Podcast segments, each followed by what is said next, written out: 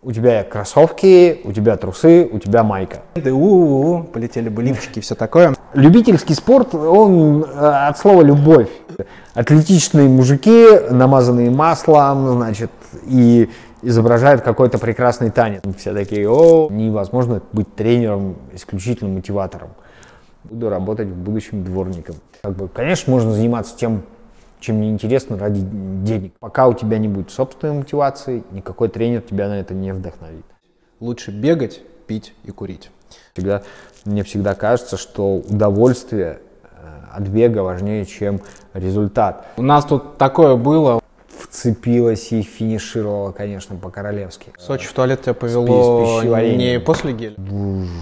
Очнулся на финише, и там 2.42-41. Денег нет, пока. Спасибо большое. Телеграм и YouTube канал «Бежим со мной» представляет. А, мое любимое время. Подкаста еще нет, камера уже снимает. Это все останется на камере. Часто даешь интервью?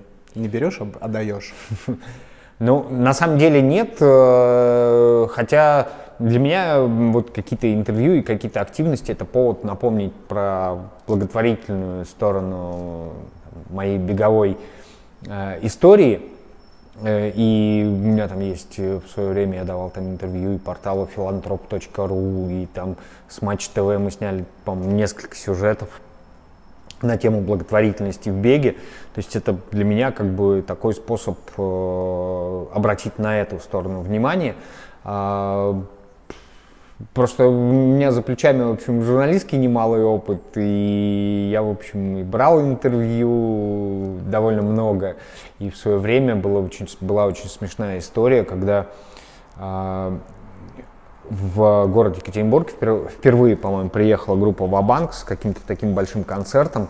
Они как раз находились в таком хардкоровом периоде своего творчества, выпустили альбом «Так надо», а я очень увлекался уже тогда Rage Against the Machine, там вот это вот вся Учитесь история. плавать, учитесь, со Скляром. Учитесь плавать, и в и я очень там тщательно подготовился к, этой, к этому интервью, написал вопросы, пришел на эту пресс-конференцию, значит, там журналисты, я начинаю задавать вопросы, и никто, кроме меня, этих вопросов не задает. Вот. В общем, в итоге пресс-конференция, по сути дела, превратилась в интервью, но самое смешное, что потом промоутер, который привез в банк он позвал меня к себе на работу, я работал пресс-секретарем этого концертного агентства, и он мне рассказал, что после того, как э, значит, пресс... Скляр был очень доволен Ему очень понравились вопросы, но после того, как все закончилось, он сказал, а зачем, Алексей, ты мне устроил интервью для школьной газеты? Вот.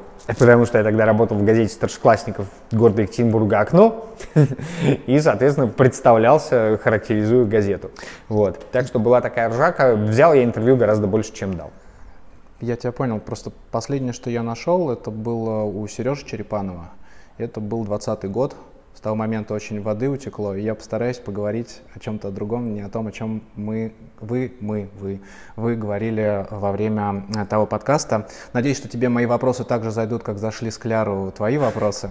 Поэтому, с твоего позволения, по доброй традиции Телеграм и Ютуб канал «Бежим со мной», я начинаю обратный отсчет. Три, два, один. Эгегегей! Вторая серия третьего сезона. Я здесь, мой гость здесь, а это значит, что мы продолжаем. Как вы поняли, как вы поняли, я думаю, многие уже узнали моего гостя, я пока еще сохраню эту занавесу тайны. А, меня сегодня ждет очередная серьезная проверка. В пятой серии второго сезона меня проверял Сережа Черепанов. Сегодня меня проверишь ты. Мой гость э, ведет подкасты, знает эту кухню. Наверное, бывших журналистов не бывает, поэтому можно сказать смело, что он журналист. Как вы знаете, дорогие друзья, меня с каждым гостем связывает какая-либо история. Но сегодняшняя история, она особенная. Можно говорить о том, что я долго подписан на его телеграм-канал, он мне сразу же зашел. А, но самый главный факт, то, что вот этот человек будет моим пейсером на московском полумарафоне.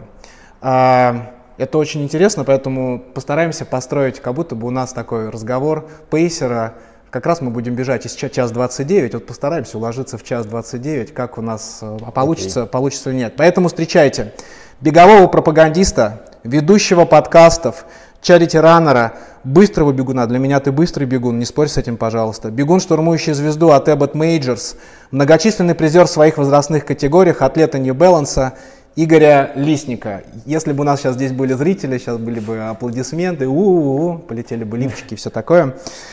А, на самом деле, э, прежде чем мы еще начнем, сегодня юбилейный мой выпуск, сегодня 20 выпуск, который я снимаю.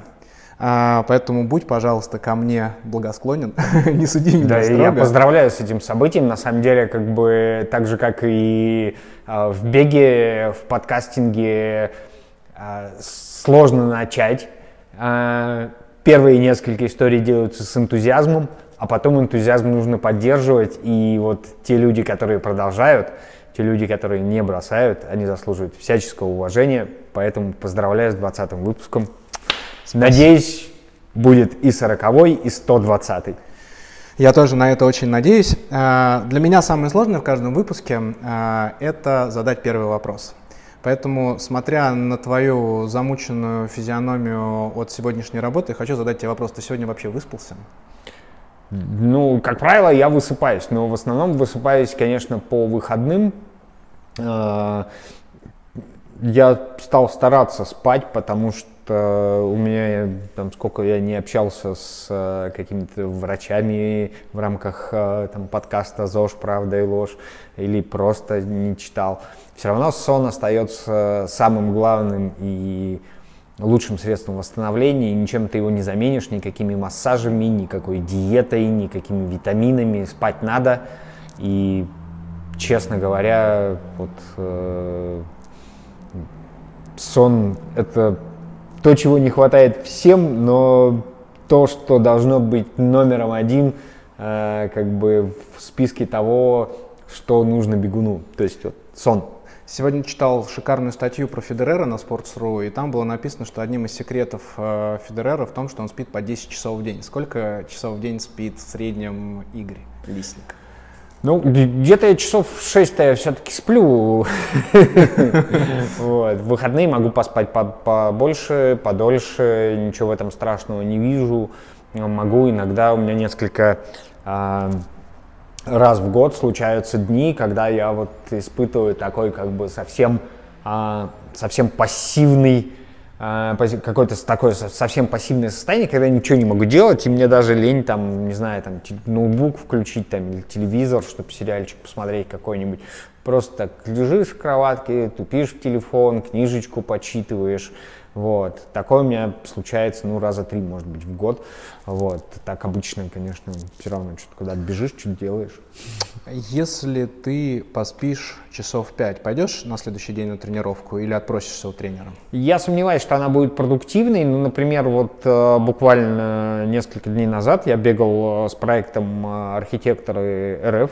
Ребята позвали меня провести беговую, ну, то есть ребята, которые занимаются этим проектом, позвали меня провести беговую тренировку для студентов. Студенты оказались подготовлены, по крайней мере, когда я произнес имя Сарданы Трофимовой, там все такие, о, там несколько ребят из Якутии, типа, очень, очень любят Сардану, а, там вот прямо герой республики.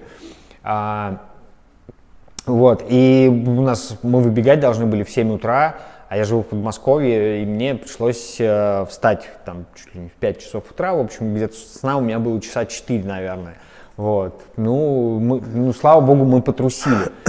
Э, не нужно было бежать там э, быстро, мне не нужно было делать темповую тренировку. Мне был как бы, мне было достаточно там, бежать э, с ребятами там, по 5.30, по 6 минут, как бы устроил небольшую обзорную экскурсию по Москве. Вот. Надеюсь, что вещи, которые я им рассказал, им были интересны.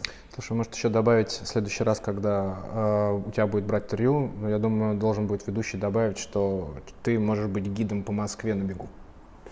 А гидом по Москве я вряд ли буду, потому что я на самом деле довольно консервативный. То есть э, прелесть городского бега, и я там про нее рассказываю, когда меня там зовут где-то, э, там бывали у меня, когда меня звали почитать лекцию, и люди вот спрашивают про мотивацию. И вот э, в городе разнообразие маршрутов, разнообразие локаций. Я в этом плане ну, дико консервативный товарищ, на самом деле. Я одно время жил э, на Таганке, и у меня был стандартный тренировочный маршрут. Э, я спускался к набережной и бегал, значит, там где-то года полтора я бегал в сторону Нагатинского затона, потом стал бегать в сторону центра, вот, соответственно, в сторону Лужников. И вот так вот э, приходишь, э, прибегаешь туда и бежишь по набережной, то есть которая, в общем, а, абсолютно не меняется. А, но городской бег это вот э, история, которую можно делать разнообразной, можно сделать красивый маршрут себе, можно сегодня бегать в парке, завтра в какой-нибудь там, я не знаю, там типа локации типа Зиларта, где там просто понастроены какие-то а, условно футуристические детские площадки и прочее. То есть э, вот я помню, как мы бегали после марафона в Амстердаме с ребятами из Running Junkies бегового клуба. И мы там бегали по каким-то дворам, там что-то вот какой-то, ну то есть совсем нетипичный какой-то Амстер, да, как бы все равно много мостов, все равно много холмов, вот, но мы бегали по каким-то дворам, там через какие-то подворотни, то есть, э, ну, интересно было. Несомненно. До Палмстера, в принципе, наверное, интересно побегать. Для меня это практически родной город, но, к сожалению, когда я там был свои 16 раз, к сожалению, я не бегал, поэтому могу только представлять, насколько это удовольствие бегать по Амстердаму, но, по крайней мере, все его но это не ринг называется, все его каналы, которые закольцовываются, пройдены мною по три лепестка, то есть по первому, по второму, по третьему, поэтому я думаю, а, ты по ним тоже бегал.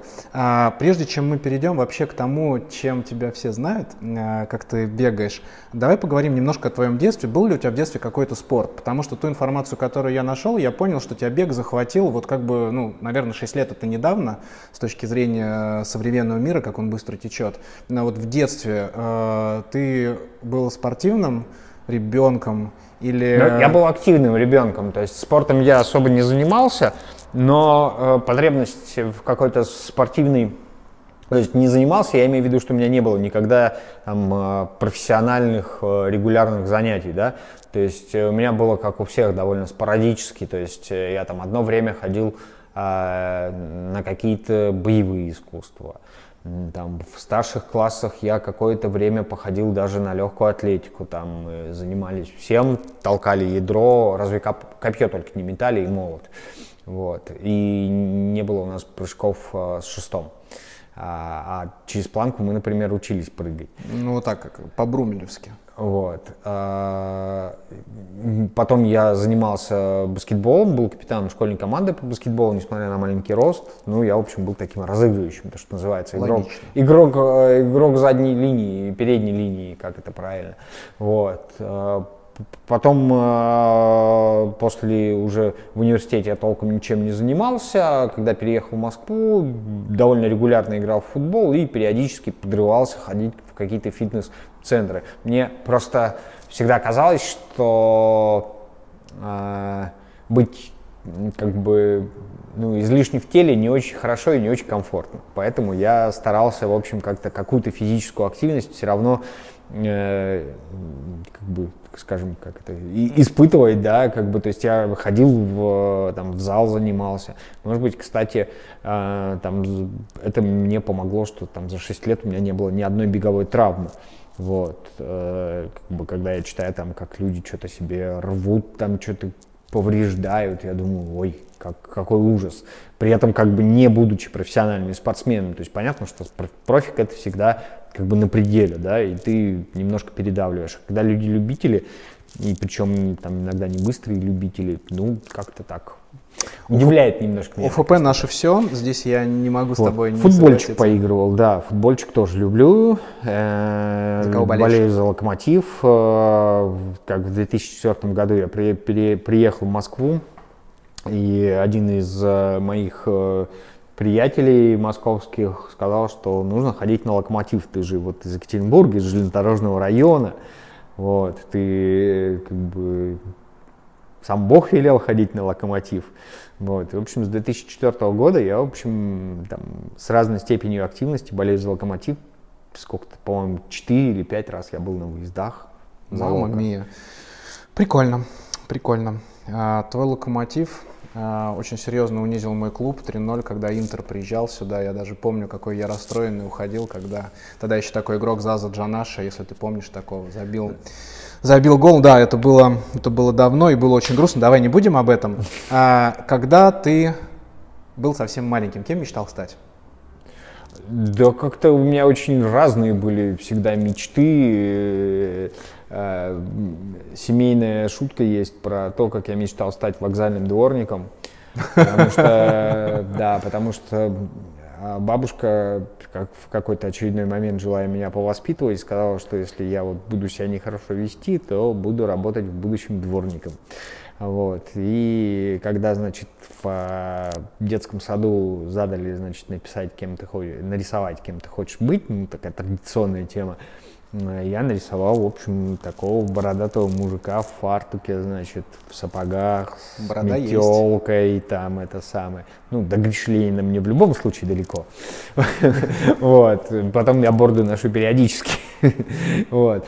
А, и, в общем-то, осознанное желание, на самом деле, как бы появилось только где-то, наверное, вот в совсем старшей школе, когда ну, вдруг меня заинтересовала литература и вообще как бы тексты, и я, собственно говоря, как-то решил, что мне, наверное, стоит попробовать себя в журналистике. И там у меня было несколько знакомств, которые как бы меня к этому подвели. Там, вот, в частности, я там рассказывал про интервью группы Бабанк, э, газета «Окно», куда я пришел, встретил там практически родных людей, с которыми мы до сих пор дружим и общаемся всякий раз когда я там в Екатеринбурге, или когда они приезжают в Москву, или когда мы там встречались в Ханты-Мансийске, вот, и я там прожил буквально, в буквальном смысле прожил там счастливейшие там пять лет своей жизни после школьной газеты, поступив уже на факультет журналистики, я делал студенческую газету городскую,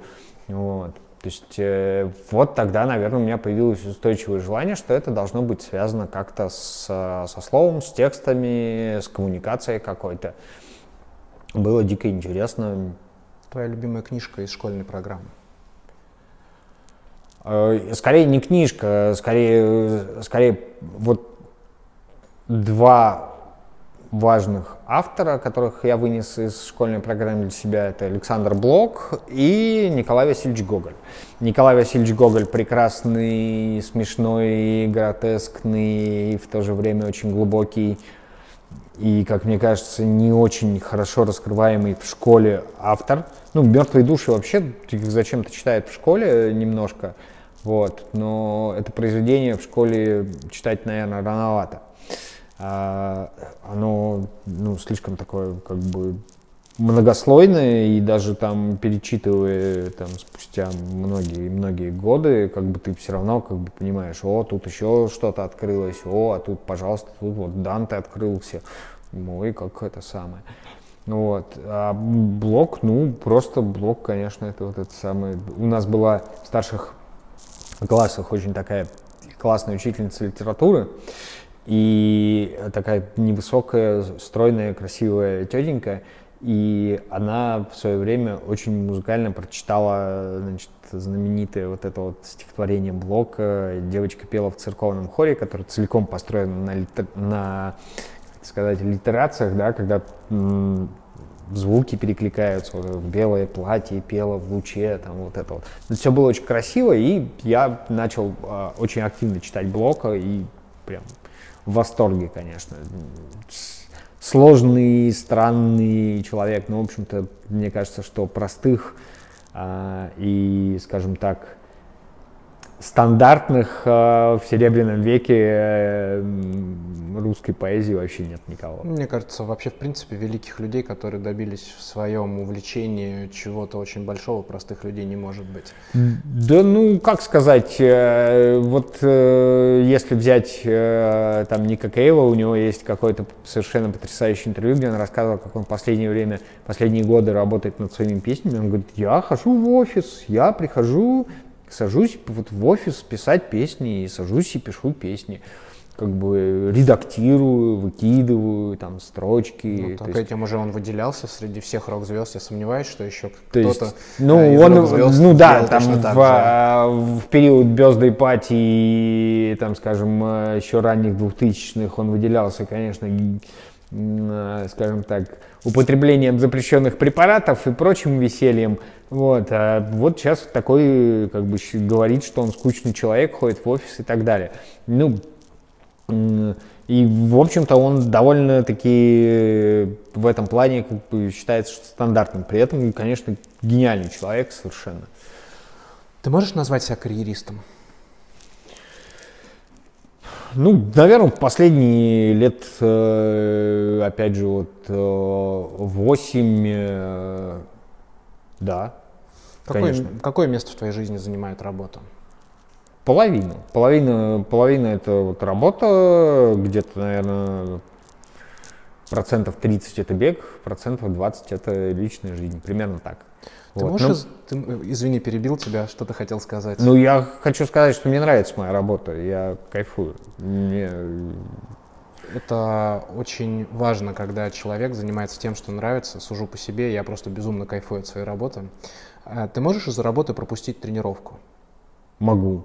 Я же спортсмен-любитель. Э, как бы в свое время я что-то жаловался Эдику Титову есть такой э, человек, э, который там, участвует в организации забегов, работает судьей и так далее.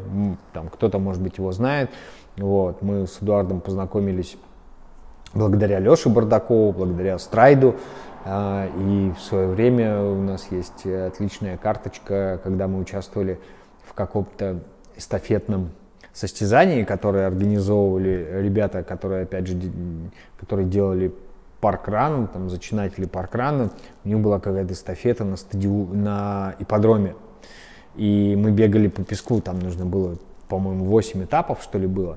Ну, 8 километров по песку. Вот, э, ипподром, который у нас в районе станции, станции метро Беговая, да. И это, конечно, такой, как бы, бежать по песку это совершенно другая история, нежели бежать по асфальту или там по дорожке стадиона. Вот. Это адски сложно, и там и я Эдика обогнал, и мы с тех пор как бы друг над другом так а, вежливо подтруниваем. Еще он очень любит и сидиси так же, как я. Вот. А, и я ему как-то жаловался, что как, ну вот, что-то не растет у меня, не улучшаются у меня результаты, не могу я выбежать из трех. А Элли говорит, ну, Игорь, ну ты же смотри, ты же, у тебя бытовой стресс, у тебя работа, ты же не профессиональный спортсмен, как бы пойми это. И мне кажется, ну, в общем, важно принимать э, и понимать, что там, э, я не профессиональный спортсмен, спорт не кормит меня. Конечно же, э, там спорт э, приносит мне что-то, кроме эмоций в том числе. Но если выбирать работа или спорт, то я, скорее всего, выберу, конечно, работу. Хотя э, там, и ради спорта я могу иногда отпроситься, например, с работы. Вот. И, в общем, если бы все профессии в мире получали одинаковую зарплату, имели одинаковый вес в обществе, кем бы ты был? Это сложный вопрос, невозможно. Я бы занимался тем, что мне интересно. Э, дело не, ну, то есть, дело, конечно, в деньгах, и вообще, как бы, э, деньги это, в общем, показатель некоторой, э, скажем так, некоторой твоей состоятельности, да, глупо это отрицать, но э, состоятельность я имею в виду как человека, как профессионала, там, и так далее. Но если исходить из этих условий, то заниматься нужно тем, чем интересно. То есть, как бы, конечно, можно заниматься тем, чем мне интересно ради денег и ради больших денег можно этим заниматься. А, но как долго, это уже другой вопрос, потому что все равно а внутреннее согласие это же такая важная штука и внутренняя гармония. А занимаясь нелюбимым делом, невозможно ее достичь. Хотя там иногда можно, например, работать, потому что тебе нужно выживать. Это, мне кажется, немножко другое. Просто у меня на этот вопрос четко есть ответ. Если бы ты бы мне его задал э, в своем подкасте, я бы ответил, что я бы тренировал бы детишек футболу. А, и они бы меня любили футбол больше всего на свете, и никто бы не курил, не пил, и жили бы футболом, как я в свое время жил, когда был мелким. Это прямо сто процентов. Ну, тренерская работа вообще кайф, а, на самом деле. Даже у меня, я вот, э, когда в... Сейчас появилась какая-то волна, сейчас вот опять будет у нас, э, значит, э, упоминание запрещенной, запрещенного э, Роскомнадзором сервиса Инстаграм. Сейчас, сейчас жизнь такая. Инстаграм, но тем не менее, когда там появилась куча людей с результатами на марафоне там в 3.0, в 3.05, там в да. некоторых и в 3.30, и люди начинают говорить, я тренер, приходите ко мне. И мне так это стало как бы... Мы, в общем, по этому поводу, собственно, когда мы делали RunFact подкаст с участием Юрия Строфилова и Саши Головина, э, я пытался для себя ответить на этот вопрос, как бы нужны ли такие люди, вообще какие к ним есть претензии. И, честно говоря, вот э, я не знаю, какое впечатление сложилось там у всех, вот мне там ближе точки, точка зрения Головина на 100%, потому что э, мотивация и вдохновение, она в определенный момент заканчивается. Невозможно быть тренером, исключительно мотиватором. Э, тренер все-таки это человек, который работает над результатом и работает э, для достижения результата. И он не занимается мотивацией. Пока у тебя не будет собственной мотивации, никакой тренер тебя на это не вдохновит. Вот. И тренерская работа, она, конечно же, на самом деле, я помню, когда это самое, а, когда я так, пробежал Нью-Йорк в прошлом году, Нью-Йоркский марафон, я такой прибегаю, у меня там 2.42 значит, на часах, а фишка-то вся в том, что э, по подготовке, например, Нью-Йорк был гораздо хуже, чем Бостон, например, у меня. И он был весь как в какой-то суете, в какой-то это самое. И поехал я тоже туда, была совершенно дикая история. Я забыл, по-моему, все, что можно было забыть. Я забыл зарядный провод от часов, я забыл контактные линзы, э, я забыл сделать э, ПЦР. Вернее, как я ПЦР не сделал, потому что э, все довольно сказали, что в Штаты можно ездить вот с сертификатом спутника. Ну, тогда еще они не ввели, ну, они еще тогда не ввели скажем так, ограничения по вакцинам. У них там потом это там, было, да. с какого-то там ноября, это было время как раз после марафона, когда они ввели это ограничение. Вот, и э, э, в итоге мне пришлось, значит, лететь на день позже.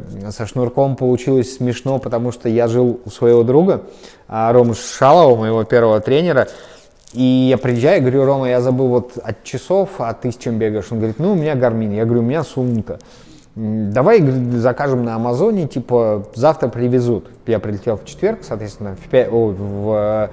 закажем в пятницу, в субботу привезут, ночь будет, чтобы часы зарядить.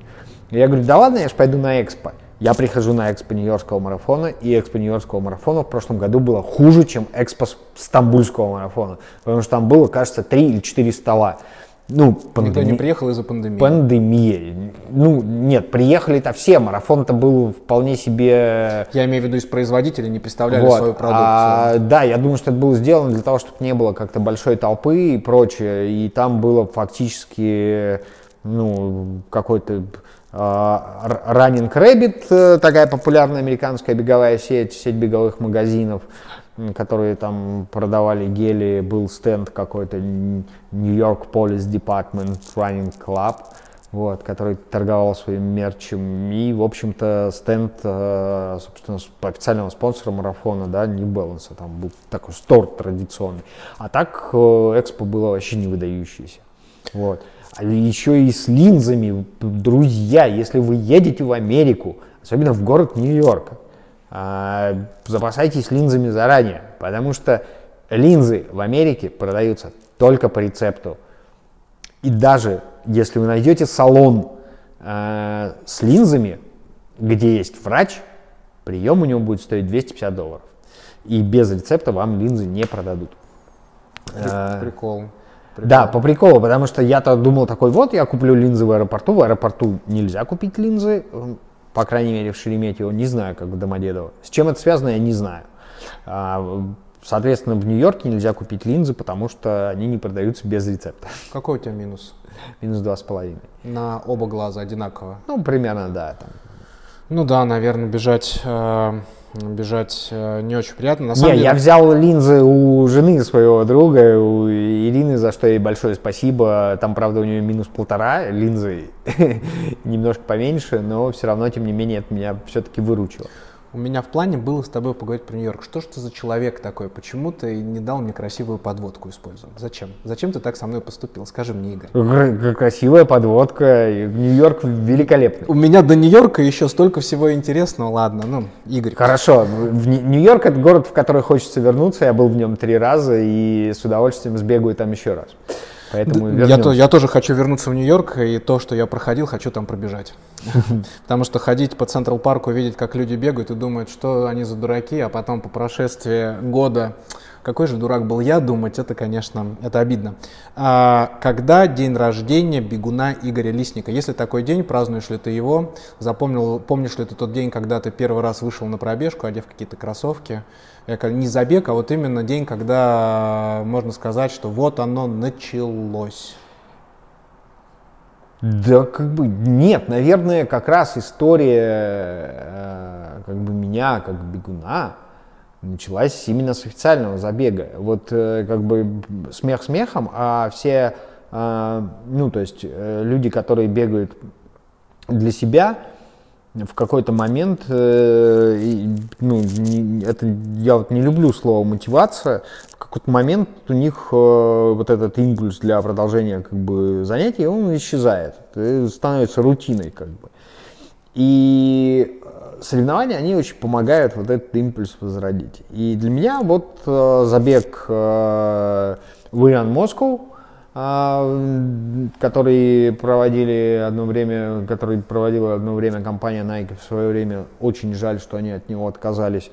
А, стал вот именно таким, как бы, ну, мне, во мне проснулся интерес э, к бегу, как э, к истории, в которой можно прогрессировать. Но ты к этому забегу, получается, не готовился, я правильно понимаю? Ты вышел я, и пробежал? Я вышел и пробежал, да. Я, ну, я бегал, то есть у меня было, было до этого, я бегал э, довольно, ну, как скажу, ну, регулярно, нерегулярно. То есть я бегал там 2-3 раза в неделю, там по 5-7 э, километров, э, и никуда особо как бы не стремился. А зачем? Зачем ты это делал? Не, ну это было и было интересно, и плюс это было таким э, способом не очень э, дорогого фитнеса. Вот. Бег самый дешевый вид спорта в своем изначальном варианте. Я имею в виду не когда вы там уже закупили там карбоновые кроссовки, там э, датчики, значит, э, которые там как они называются, там страйды или стриды, там, которые, значит, прикрепляются на кроссовки, потому что вам мало часов, мало пульсометра, вот, да, да, да. и так далее. Когда вы там поставили дома велотренажер, чтобы снижать ударную нагрузку и так далее как бы это как с любым, э, с любым коллекционером, да, ты сначала берешь и покупаешь э, какие-то самые доступные вещи, там, самые популярные там марки или там самые попсовые альбомы, потом тебе становится важным какой-нибудь там, я не знаю, там, э, что это пластинка первопресс, или что эту пластинку там держал в руках там такой-то человек и так далее. То есть ты, и ты готов за это, в общем, платить какие-то большие деньги, чтобы чтобы испытать радость от обладания этим предметом. И также с бегом ты начинаешь, да, с простых вещей. У тебя кроссовки, у тебя трусы, у тебя майка. Все, ты начинаешь с этого, больше ничего не надо. Потом появляется пульсометр, часы. Потом, да, потом появляются такие кроссовки, сякие кроссовки и так далее. А и потом там ветровки, тайсы, там еще что-то технологичное, там какие-нибудь фонарики, чтобы бегать в темное время суток, или светоотражающие жилеты. Вот. Так что нет, здесь можно прогрессировать бесконечно долго. Вот. Но возвращаясь к вопросу о там, подготовке, я бегал, потому что мне как бы нужно было заниматься каким-то спортом. Плюс еще это бег играл очень важную психологическую, скажем так, э, роль в моей жизни. Да, это было таким способом эмоциональной разгрузки, потому что у меня было время как раз после развода, и это довольно тяжелая история для всех. А, там, э, несмотря на то, что мы с моей бывшей супругой дружим и общаемся прекрасно, и, в общем, э, но тогда это была довольно драматичная история для нас обоих, и мне нужно было каким-то образом психологически разгружаться, да, то есть можно было, конечно, бухать, как делают многие люди. Так вот. проще. Бухать но, проще. ну, бухать проще, конечно. Вот. Но я решил, что, а что, вот бег, классно. Бегал, ну, я бегал с плеером, правда. Это. Ты, кстати, курил когда-нибудь? Курил, да, конечно. Ну, то есть прям курил-курил? Да. Сколько курил, когда курил?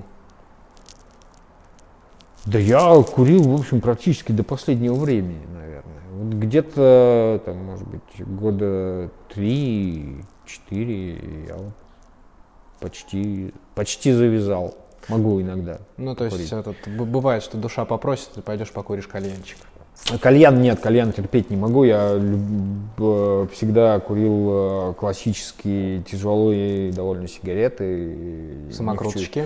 Нет, ну самокруточки курил бы. Так, все. Но курить не вредно, будем, все, не будем все, да, да, курить вредно. На а самом то... деле, как бы вот, э, если вы хотите быть здоровыми, первая вредная привычка, от которой нужно избавиться, это от курения. Ничто так не вредит здоровью, как курение.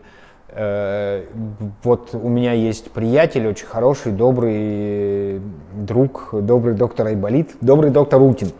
И Леша очень много времени, и очень много каких-то своих подкастов, своей просветительской деятельности, он очень много времени этому посвятил, потому что действительно табак э, это вреднейшая из историй, а если вы занимаетесь бегом, и у вас есть какие-то вы довольно быстро ощущаете, что у вас, что вам не так легко дышится, что у вас не такие легкие ноги, да, потому что, к сожалению, табак еще не очень хорошо влияет на сосуды, ну, то есть вот этот, который Поэтому негативных последствий гораздо много, хотя есть история Джесси Оуэнса.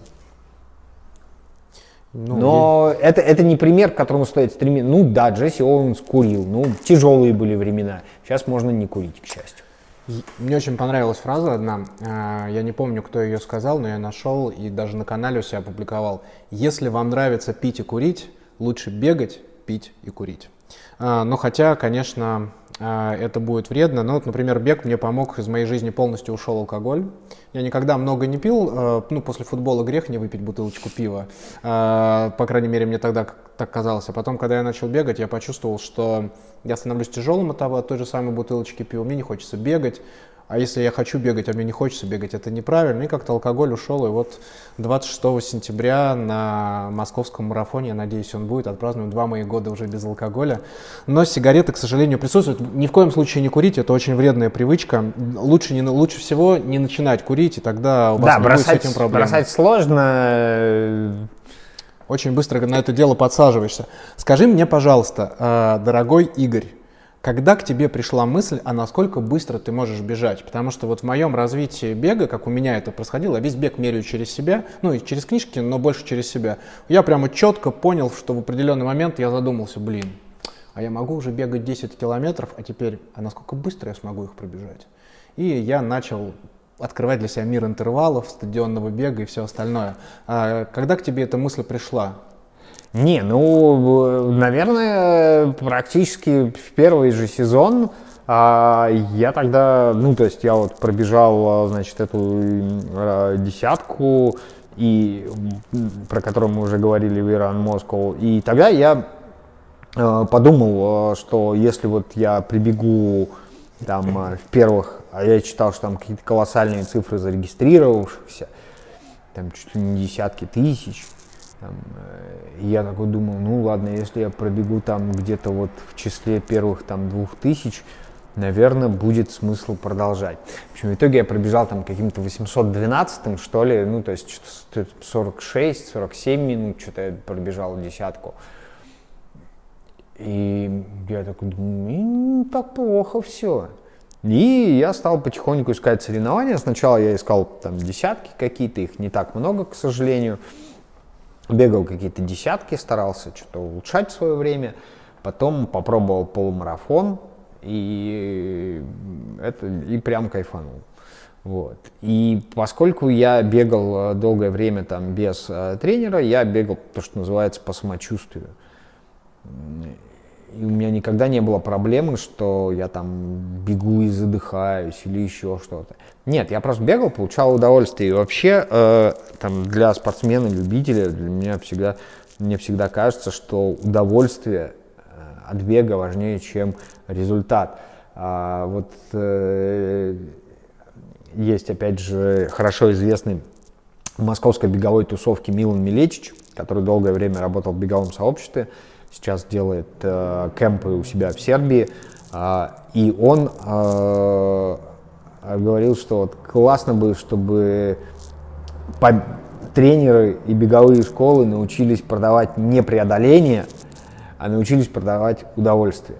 То есть бег как удовольствие, как кайф. Просто э, без э, часов, без это самое, без... Я вот не знаю, если честно, если бы были у меня часы, пробежал бы я Нью-Йорк так быстро, как э, я бы его пробежал, э, как я его пробежал в итоге.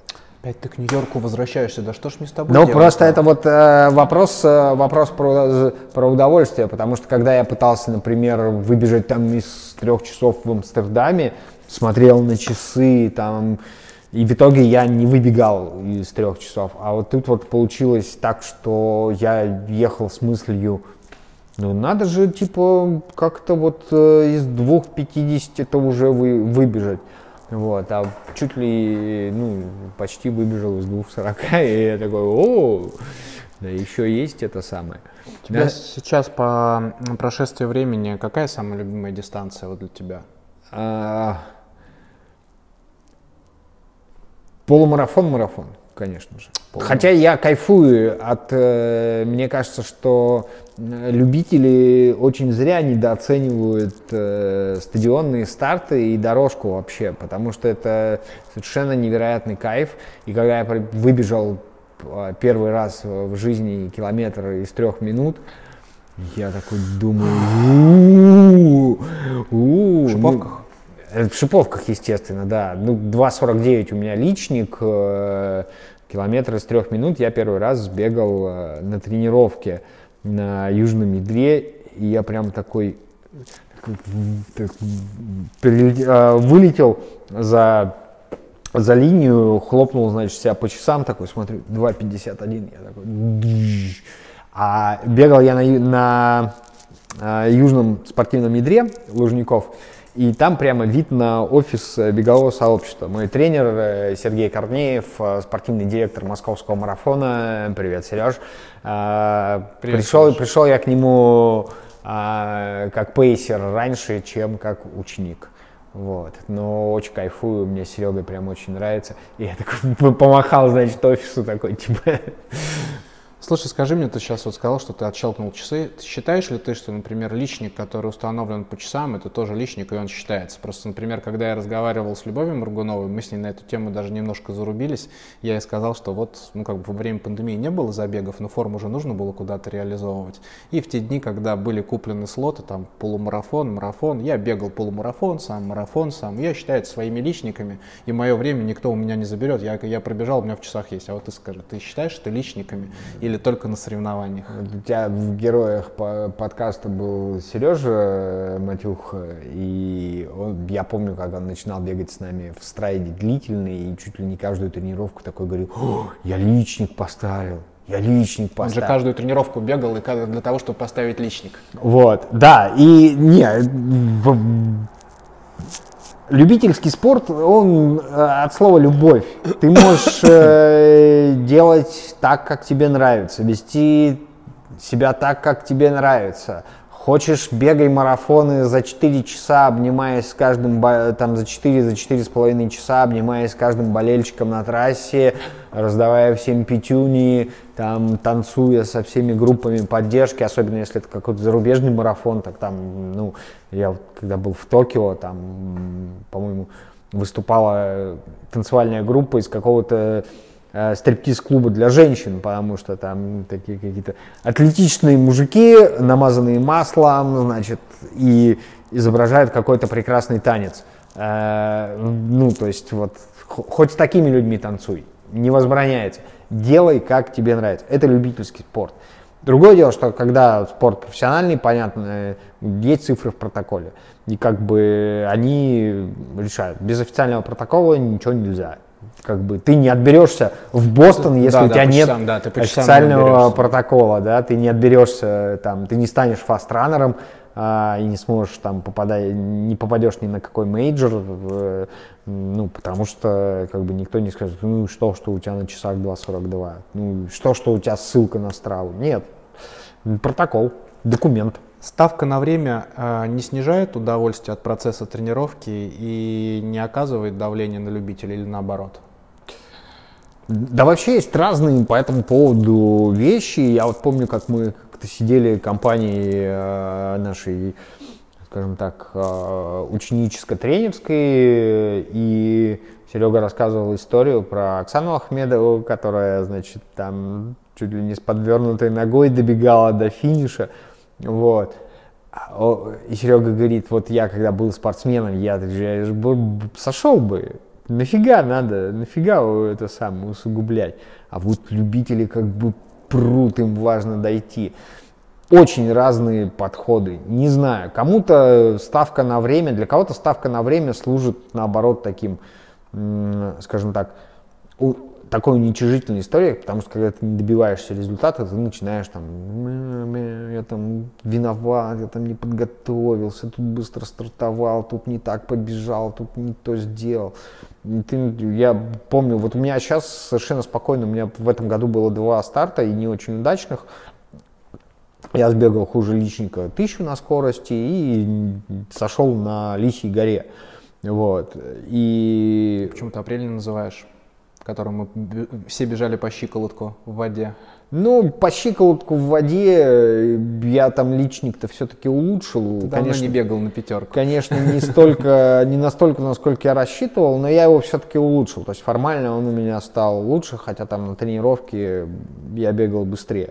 Вот. А, и для меня бы раньше это было ну, прям такой трагедией, что я вот сошел, или я там не добежал, я прям переживал по этому поводу. Сейчас не переживаю, ну что, ну да, на лесе было холодно, ну можно было пострадать там, да, как бы все эти 6 километров пробежать в каком-то таком а, легком, те, легком темпе, ну, что-то как-то холодно, мокро, страдать, если уж страдать, то страдать ради хорошего результата.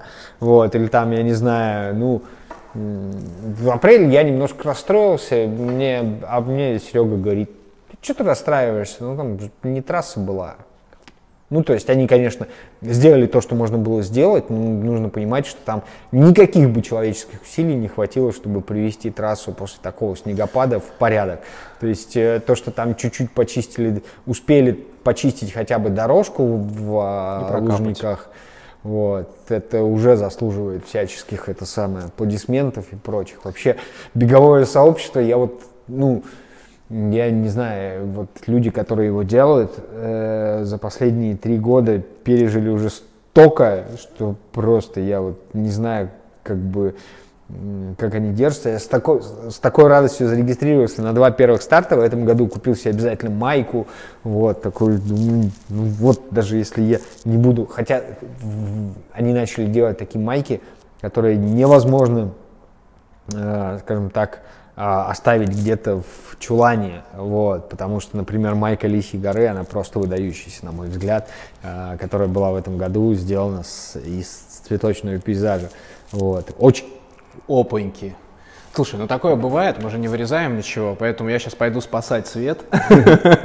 Развлеки пока. Очень хорошая, очень классная а, майка а, апреля, вот прям они выбрали такой стиль э, а, а, апрельсиага, мы в прошлом году придумали ему определение, вот э, называется апрельсиага, то есть вот этот вот классный совершенно принт безумный, фигурный, очень кайфово, вот, и ну, меня что радует, что вот э, если раньше из всего бегового мерчендайзинга я любил только а, зеленоградские события, которые ну, очень камерные, но которые выдающиеся в плане, скажем так, отношения, оформления а, забегов, то сейчас я с большим удовольствием вот э, покупаю а, майки московского марафона, хотя еще несколько лет назад мне казалось, что это такой рекламный немножечко довесок, как бы к стартовому пакету, и что он ну, там, сколько маек я раздал, тоже. Случился провал. Ну, во-первых, почувствуй себя ведущим на телеграм-канале «Бежим со мной». Случился провал, у нас, по-моему, перестал работать свет. Я не знаю, что будет с картинкой, но она явно будет не такая красивая, как была со светом. Но если можно все-таки допустить мысль о том, что монтируется что-то, можно попробовать сесть э, в тот прекрасный угол, который бесконечно романтичен. Вы просто не видите, э, как не видите сейчас меня, э, этот угол, на нем находится кровать. Мы, конечно, можем туда залезть, но я думаю, что это не будет, будет неправильно. Я сейчас еще раз, последний раз попробую вставить этот провод. Понятно. А, к сожалению, к сожалению, к сожалению, к сожалению, случился провал. У нас тут такое было, у нас выключился свет, но вы, в принципе, это все видели. Мы сделали это, мы продолжаем, ура. Это высокое напряжение да, у да, нас да, тут. Да, ура, самое. ура. Ты здороваешься с бегунами, которых встречаешь на пробежке? Поднимаешь руку, Нравится ли тебе вообще, в принципе, этот жест, знаешь, там, типа, поздороваться? Вот руку поднимая не всегда, кивну, кивнуть головой, да, стараюсь, э, как бы, ну, не знаю, мне удобнее бежать, э, когда руки, в общем, как это говорится в рекомендациях, не плотно сжаты в кулаки около груди, работают, в общем, э, вот таким вот образом. Скажи, а вот за границей э, вообще вот этот, э, просто я заметил, что у нас, ну, я за границей-то не бегал еще, не было у меня возможности, а, у нас очень распространена, и люди как бы все больше и больше здороваются. Не только в Лужниках, не только там в других местах, где многие бегают, но, в принципе, себя на районе я тоже встречаю людей, то есть они здороваются. Притом здороваются первыми, только когда я руку, мне просто очень нравится этот жест, мне прямо э, воодушевление происходит на тренировке, если мне ответили ответ, я такой думаю, класс. А, не, ну, а за границей. Есть, за границей есть такое, что люди тоже здороваются, или они, например, если ты побежишь там по Централ Парку, тебе навстречу бежит человек, ты ему такой, он может не понять вообще тебя, он подумает, что типа, ой, он, наверное, меня знает, это who are you? Да нет, э, нормально. В принципе, в том, чтобы улыбнуться э, или там поприветствовать незнакомого человека, который, в общем, занимается тем же делом, что и ты, или там, не знаю, там как-то похож на тебя, там, или не знаю, там у него одни и те же кроссовки. В этом нет ничего как бы зазорного. Вот. У нас немножко а, закрытая такая страна, у нас люди неохотно э, вступают в диалог с незнакомыми людьми. Поэтому, когда на пробежке люди начинают вдруг приветствовать незнакомых людей, улыбаться им, это как-то ну, делает мир светлее, да, поэтому мне, мне нравится. Ну, руку не поднимаю, киваю, да, улыбаюсь, да, руку не поднимаю. Окей. Твое самое любимое место для бега можешь на всей планете Земля назвать? А, я вот, честно говоря, я не могу сказать, что у меня есть э, любимое место для бега и что я как-то за все там свои шесть лет и побегав и в Стамбуле, и побегав по многим зарубежным марафонам, и побегав там в Амстере с ребятами, и побегав э, в Германии там с ребятами. Я не могу сказать, что у меня есть какое-то любимое место, прямо оно появилось. Э, там, даже набережная, там я долгие годы бегал, там дол- долго достаточно бегал по набережной, вот э, вдоль Москвы-реки. Не могу сказать, что прям любимое место в силу разности покрытия, вот, потому что когда там понятно, что по плитке удобнее ходить, она проще в обслуживании, вот, она смотрится лучше, чем асфальт, но она жестче. Вот. Или там, допустим, э, ну, не знаю, там вот любят люди парк Горького, ну не знаю. Парк Горького, треть дистанции ты бежишь нормально, а потом у тебя начинается какой-нибудь нескучный сад, вот, особенно весной, где дороги вот такие вот, и лед вот такой, а пускать туда технику нельзя, потому что там заказник, как бы, Воробьевы горы, и поэтому э, там немножко несинхронно, когда в парке Горького уже все убрано и все хорошо, а где-нибудь там на Воробьевых горах не скучки, еще там лежит лед, снег там и так далее, как бы и бежать приходится аккуратно и осторожно. Не знаю, мне все нравится. Мне нравится бегать по новым городам, там каким-то. Вот я давеча был в Саранске с большим удовольствием сбегал легкий кросс э, в городе Саранске. Изучил окрестности. Вот, изучил окрестности гостиницы, да. Ну, правда, я бы побольше побегал там, но, к сожалению, это самое не было времени, был по, это самое, по работе, но с утра встал, пошел, побегал часок с небольшим. Когда, дорогие слушатели и смотрящие подкаста, а, я изучал вообще биографию Игоря и искал какие-нибудь прикольные вещи, которые не были отражены в предыдущих подкастах, и он их не рассказывал, а, мне а, заметилась следующая вещь, что вообще атлетам New Balance э, у них есть склонность за короткий промежуток бегать несколько соревнований. Так, в свое время на чемпионате России Света Оплачкина бегала две дистанции. А и так господин Лисник бежал полумарафон, а потом на следующий день марафон. Вот прежде чем ты расскажешь, как эта идея вообще родилась, скажи, ты кому-нибудь можешь порекомендовать это повторить? Честно говоря, никому не, не, не рекомендую повторять. Но важно, вот мы уже говорили, там у нас была история, что я бегал по самочувствию. И э, марафон который я бежал на следующий день после полумарафона, я бежал по самочувствию. Я не торопился никуда. Я бежал так, как вот мне было комфортно, как мне было естественно, спокойно. То есть для меня задача была просто добежать, просто финишировать. У меня не было ничего, никаких а, таких беговых целей э, мощных. И поэтому я как-то так совершенно спокойно, в общем, его финишировал и даже у меня не было никаких негативных последствий. В этом же году у меня было два полумарафона подряд. Вот два полумарафона я сбегал хуже. А, в плане последствий я финишировал. Это был какой-то забег Золотого кольца. На следующий день был а, московский полумарафон, по-моему. И я финишировал московский полумарафон. А вещи у меня лежали в страйде. И вот этот вот отрезок, там, по-моему, получается 2 километра до Лужников, в общем, 2 километра от Лужников, я шел дольше, чем я бежал полумарафон. Реально. То есть я вот просто, я вот передвигался буквально это самое. Не пытайтесь повторить, все а, сделано профессионалами. На самом ну, есть же все, когда начинают более-менее э, углубляться в э, спорт, то ты начинаешь понимать, что на результат ты сможешь сбегать только максимум два, полу, два марафона в году, весной, осенью. А, марафон а, забирает очень много физических сил.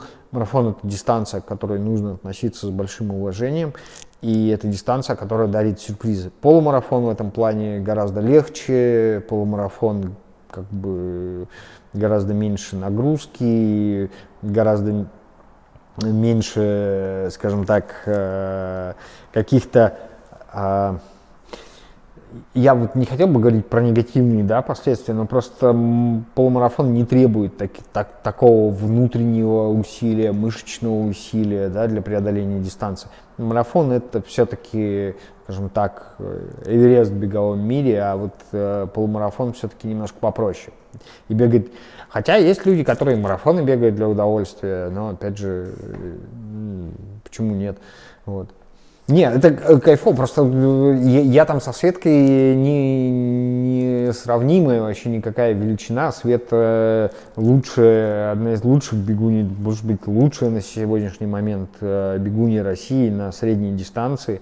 И, конечно, это был, был феерический подвиг э, сбегать э, скоростную полторашку и сбегать буквально там через час десятку на выносливость, как бы уже дистанция уже, которая идет ближе к выносливости, ну, это, конечно, выдающаяся история, причем если посмотреть, как она там, как она ее сделала, то есть э, там же, она же начинала в, в середине забега, в середине группы, и там э, была попытка ее соперницу бежать, оторваться, но, в общем, Света вцепилась и финишировала, конечно, по-королевски. Очень хорошая бегунья, очень красиво бегает.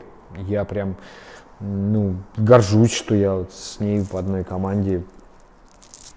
А как ты попал в эту команду? А на самом деле э, такие вопросы часто э, задают, и они приходят где-то в Инстаграме, там где-то в каких-то, извините, товарищи из Роскомнадзора. Они приходят в любых социальных сетях. Вот. А, ни у одного бренда нет какой-то, скажем так, правил. А, да, есть там, например, э, у кого-то какие-то типа сезонные акции, попади там в команду бегунов. Да, ну, типа там, ASICS а. Ну, типа ASICS а, да. Вот. Э, но, опять же, ASICS выбирает э, из каких-то субъективных критериев. Подходит им человек, не подходит, нравится ли им его стиль, как он общается э, и так далее. Там, та же история, у Nike, по-моему, вообще не было никаких атлетов-любителей, как бы, которых бы они поддерживали, например. До Искандера. Вот. Ну, Искандер все-таки, давайте будем говорить честными, любитель только в силу того, что у него нет статуса профессионала, хотя, в общем, не дисквальнись э, в ФЛА, я думаю, что Искандер давно бы ушел в профики и бегал бы по профикам. А дело не в этом, что ни у одного бренда нет какой-то, вот нельзя сказать, делай то-то и то-то, и ты попадешь э, туда-то, и там тебя заметят.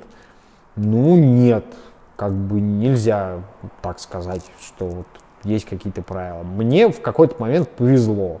А, мне, да, меня спросили, хочу ли я попробовать. Я сказал, ну да, давайте попробуем. Вот. Я попробовал, и на самом деле я для себя открыл очень большой мир, потому что для меня, как и для многих, а, я думаю, людей, New Balance очень долгое время воспринимался исключительно как бренд э, casual обуви. То есть э, и в первую очередь обуви, да, это casual кроссовки, в которых там ходит, э, ходил там этот самый Стив Джобс там и так далее, как бы там это, это и никто не... При этом у New Balance довольно многолетняя история взаимоотношений с бегом. Это, наверное, старейший беговой бренд, потому что он сделанный в Бостоне, где э, студенческом городе, где была куча всяких спортивных ассоциаций студенческих, где появился самый первый в мире э, любительский марафон, который там всего там, на пару лет, по-моему, младше э, олимпийского марафона.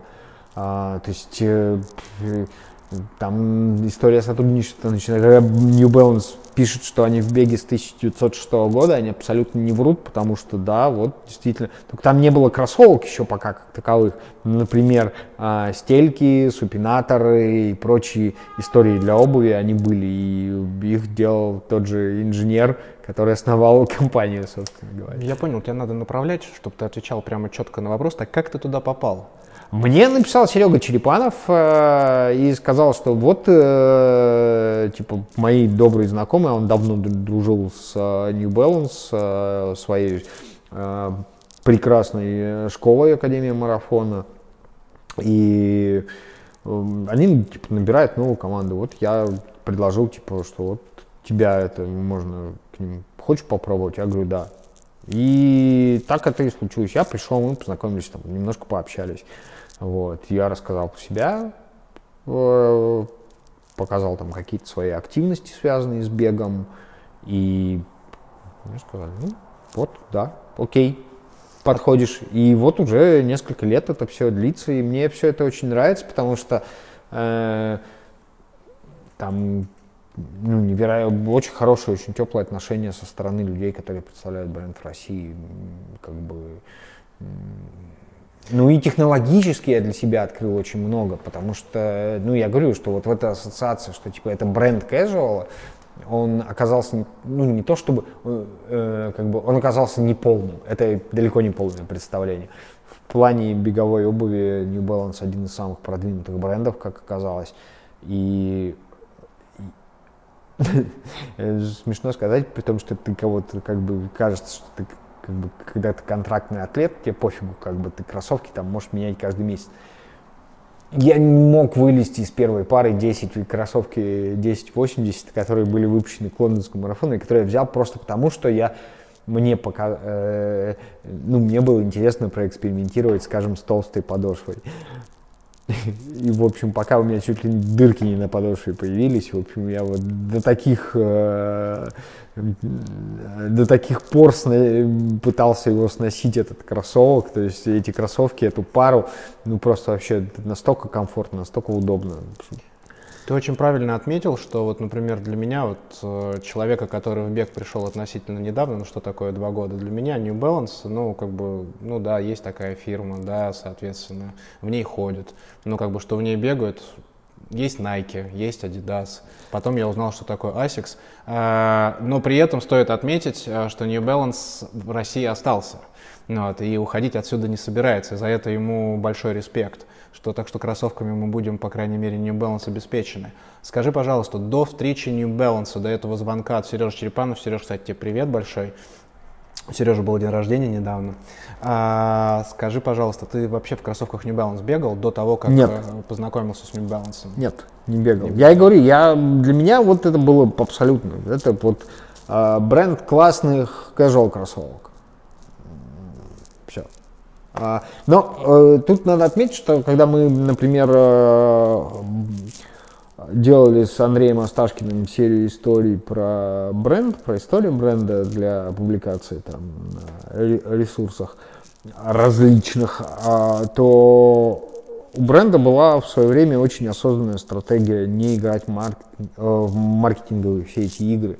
То есть, если мы говорим про Nike и Adidas, допустим, это противостояние маркетинговых китов, как бы, которые как бы на маркетинге, на рекламе как бы строят львиную долю своих продаж. New Balance долгое время придерживался тактики, что нет ничего лучше, как это называется, рекомендательного маркетинга. Когда я тебе рассказываю, слушай, у меня такие классные кроссовки, или ты меня спрашиваешь, что у тебя за классные кроссовки, я тебе начинаю рассказывать, и ты в этот момент становишься как бы убежденным сторонником. Не видишь рекламу по телевизору, а как бы ты э, покупаешь кроссовки, потому что твой друг их носит, и он тебе их рекомендует с таким жаром и пылом, что невозможно там не зайти в магазин померить. Вот. Но в какой-то момент, конечно, стало понятно, что одним этим не обойтись, к сожалению. Все-таки объемы продаж растут очень медленно таким образом. И, в общем, появились некоторые маркетинговые активности и у New Balance тоже. Вот. Но долгое время компания была им построена именно вот на этом. И они считали это очень важным. И я считаю, что и это довольно круто, когда, ну, то есть это такой не- нестандартный подход вообще к э, продвижению своей, а, своей продукции, когда как бы казалось, что цель любого, когда кажется, что цель любого бизнеса заработать больше денег, нет, вот оказывается, как бы люди еще вот какие-то такие маленькие истории сохраняют, долгое время им верны, и, в общем, это было- А это именно стратегия на Россию такая, или это стратегия по миру с точки Нет, зрения это, был- это был, был, был вообще принцип э, долгое время, это был принцип э, компании, что мы не рекламируем. э, Практически вот до последних лет рекламных кампаний New Balance было вообще не очень много. Вот. При этом, например, рифленую подошву они изобрели раньше, чем Nike. Вот. New Balance Trackster. Нашли, нашли этот, вафельницу раньше, чем... Ну, у Билла Бауэрмана. Была вафельница, да, а у New Balance была модель э, Trackster, э, которая, э, которая была настоящим хитом и которая, в общем, до наших дней даже дожила. Она, в общем, есть, находит свое отражение там и в более современных моделей, то есть такая в виде, как бы, подошва в виде такой пилы. Вот. Прям ее очень хвалили спортсмены в свое время, что феноменально цепляется. Так, Сережа с идеальной прической не зацепил меня, чтобы я зашел в магазин New Balance, померил New Balance, но тут я чувствую, что я столкнулся с более серьезным игроком, и что-то меня уже тянет в магазин New Balance. Работают, ребята, эта стратегия, это правда. А, что наша жизнь — игра. Ты же знаешь, то, что я задаю вопросы бегового «что, где, когда» в своем шоу? Или это для тебя сейчас открытие? Ну, я с удовольствием отвечу. А, смысл вообще каждого сезона в том, что кто-то должен выиграть. Либо должно выиграть казино в лице меня, набрать 6 очков, либо должны набрать мои гости. Во втором сезоне победили гости со счетом 6-5, поэтому было 11 выпусков. В этом сезоне это вторая серия, 1-0 веду я. На прошлой, прошлой серии Оля Ильина не ответила на вопрос. Сейчас есть возможность у тебя отыграться. Побежали? Ну да, попробуем. А, господин Лисник, через минуту Ответьте мне, пожалуйста, на следующий вопрос. 17 января 1977 года в штате Юта был расстрелян Гэри Марк Гилмор, признанный виновным в нескольких ограблениях и двух убийствах. Данная казнь с исторической точки зрения интересна двумя факторами. Это был первый смертный приговор в США с 1967 года. А последние слова Гэри перед приведением приговора в 1988 году стали слоганом компании, без которой невозможно представить текущую беговую индустрию господин Лисник, через минуту назовите мне, пожалуйста, эту компанию и этот слоган. Подумай, пожалуйста, вслух. Я думаю, я, будет интересно. Я, да, ну как, just do it, наверное, я думаю, что... Я думаю, что нужно принять досрочный ответ, чтобы следующему игроку был, э, была минута прямо сразу же. Абсолютно Хорошо. верно, это just do it, ты красавчик, счет 1-1. А, даже Алена Рыбкина со своей ученой степенью не сделала досрочного ответа, а ты молодец. А, мне очень понравилась эта история, очень хотелось ее задать. Ну и немножко, и немножко разбавить э, тему New Balance, потому что мне больше пока нравится Nike, но в New Balance я не бегал. Коль мы заговорили об Америке, я знаю, что ты бегал Нью-Йоркский марафон и пробежал его по личнику. Бостонский и чикагский я бегал тоже. Это я это знаю, но в Нью-Йорке мы, по-моему, о Нью-Йорке сегодня не говорили с тобой. Ты не, про... ты не пробовал да, про да, него да. ничего. Не, ну Нью-Йорк последний из э, марафонов э, мейджеров и вообще зарубежных марафонов, которые я пробежал, поэтому, конечно, это такое, ну, воспоминание, это история, к которой я все равно так или иначе буду возвращаться, потому что она э, для меня прям, ну, я вот в каком-то сне все равно пребывал, пока я там бежал.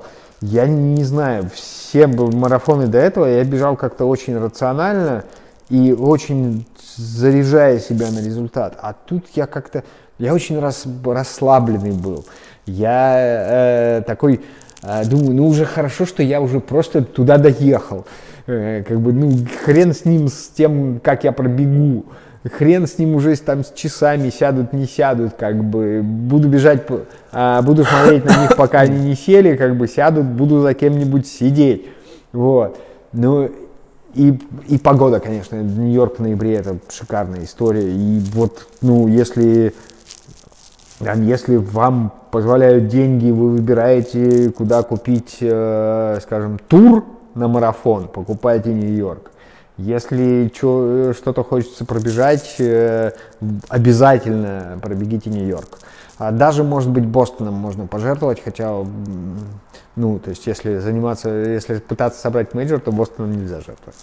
Вот. Слушай, э, так как мы с тобой типа не говорили о Нью-Йорке, но уже, но уже и говорили, э, я хотел, чтобы мы с тобой вообще ты Нью-Йорк представил как вот свой марафон, просто история марафона. Мы уже немножко с тобой этот пазл сложили. А, давай его а, доложим. А, какой был план? Вообще, вот с тренером э, какой был план, то есть на что ты бежал? Э, это же явно для тебя не прогулка была. Ты планировал на в Нью-Йорке свой личник э, да, побить? Я, я планировал в Нью-Йорке побить свой личник, э, но я такой... Личник у меня был до этого не очень высокий, 2,54, по-моему, бегал в Чикаго в 2019 году. И с тех пор э, я личник должен был побить э, в, э, по, в начале прошлого года, но э, Сочи я сбегал как-то не очень хорошо. У меня после 35-го километра что-то мне захотелось э, посетить э, комнату ковбоев, там синюю кабинку и так далее. И я это самое. Еле не зашел. Уже было, было сложно, собственно говоря, вернуться в какой-то темп, и плюс я быстро начал. Это как бы проблема моя давняя, быстрый старт. Я думаю, что если бы я начал в Сочи так же, как э, я начал, например, в том же Нью-Йорке, я бы прибежал, конечно, в Сочи гораздо быстрее, чем у меня в итоге получилось. Вот. Э, план был следующий, что наконец там выбраться из 2.50. То есть как бы э, хотелось вот э, четко 2.54 я сбегал, но типа я вот чувствовал, что я вот готов выбраться из 250. И, собственно говоря, главное, что мне говорят, быстро не начинай, быстро не начинай, быстро не начинай. То есть вот а, это, это вот сработало прям идеально. Мне еще повезло, я бежал из одного а, кластера с Вадимом Янгировым, который директор Казанского марафона. А с Казанским марафоном у нас была не очень, э, скажем так, приятная история, которая в конце концов э, завершилась, в общем, и я надеюсь, что таких историй больше на Казанском марафоне не будет. Когда там э, ну, были траблы с временем Оксаны Ахмедовой, и я бегал на Казанском марафоне десятку, спутник, а она бежала марафон. И там была не очень хорошая история со временем. Я до сих пор убежден, что там ей время корректировали вручную, чтобы она не попала на пьедестал. А, а, как бы Теория в итоге, в итоге, в итоге время, да, в итоге время ей поправили, э, даже выдали там какой-то там пакет призов, но не суть, история была исчерпана. И Вадим бежит такой впереди, я такой думаю, ну, и для того я ругался с Вадимом в Казани, чтобы он меня обогнал. И такой думаю, надо сейчас вот его обогнать. Обогнал его. Потом такой думаю, ну вот я вроде за этим чуваком сижу, и у меня как бы я себя хорошо чувствую, и вроде бы бегу еще не быстро. А часы-то уже показывают, что это самое как бы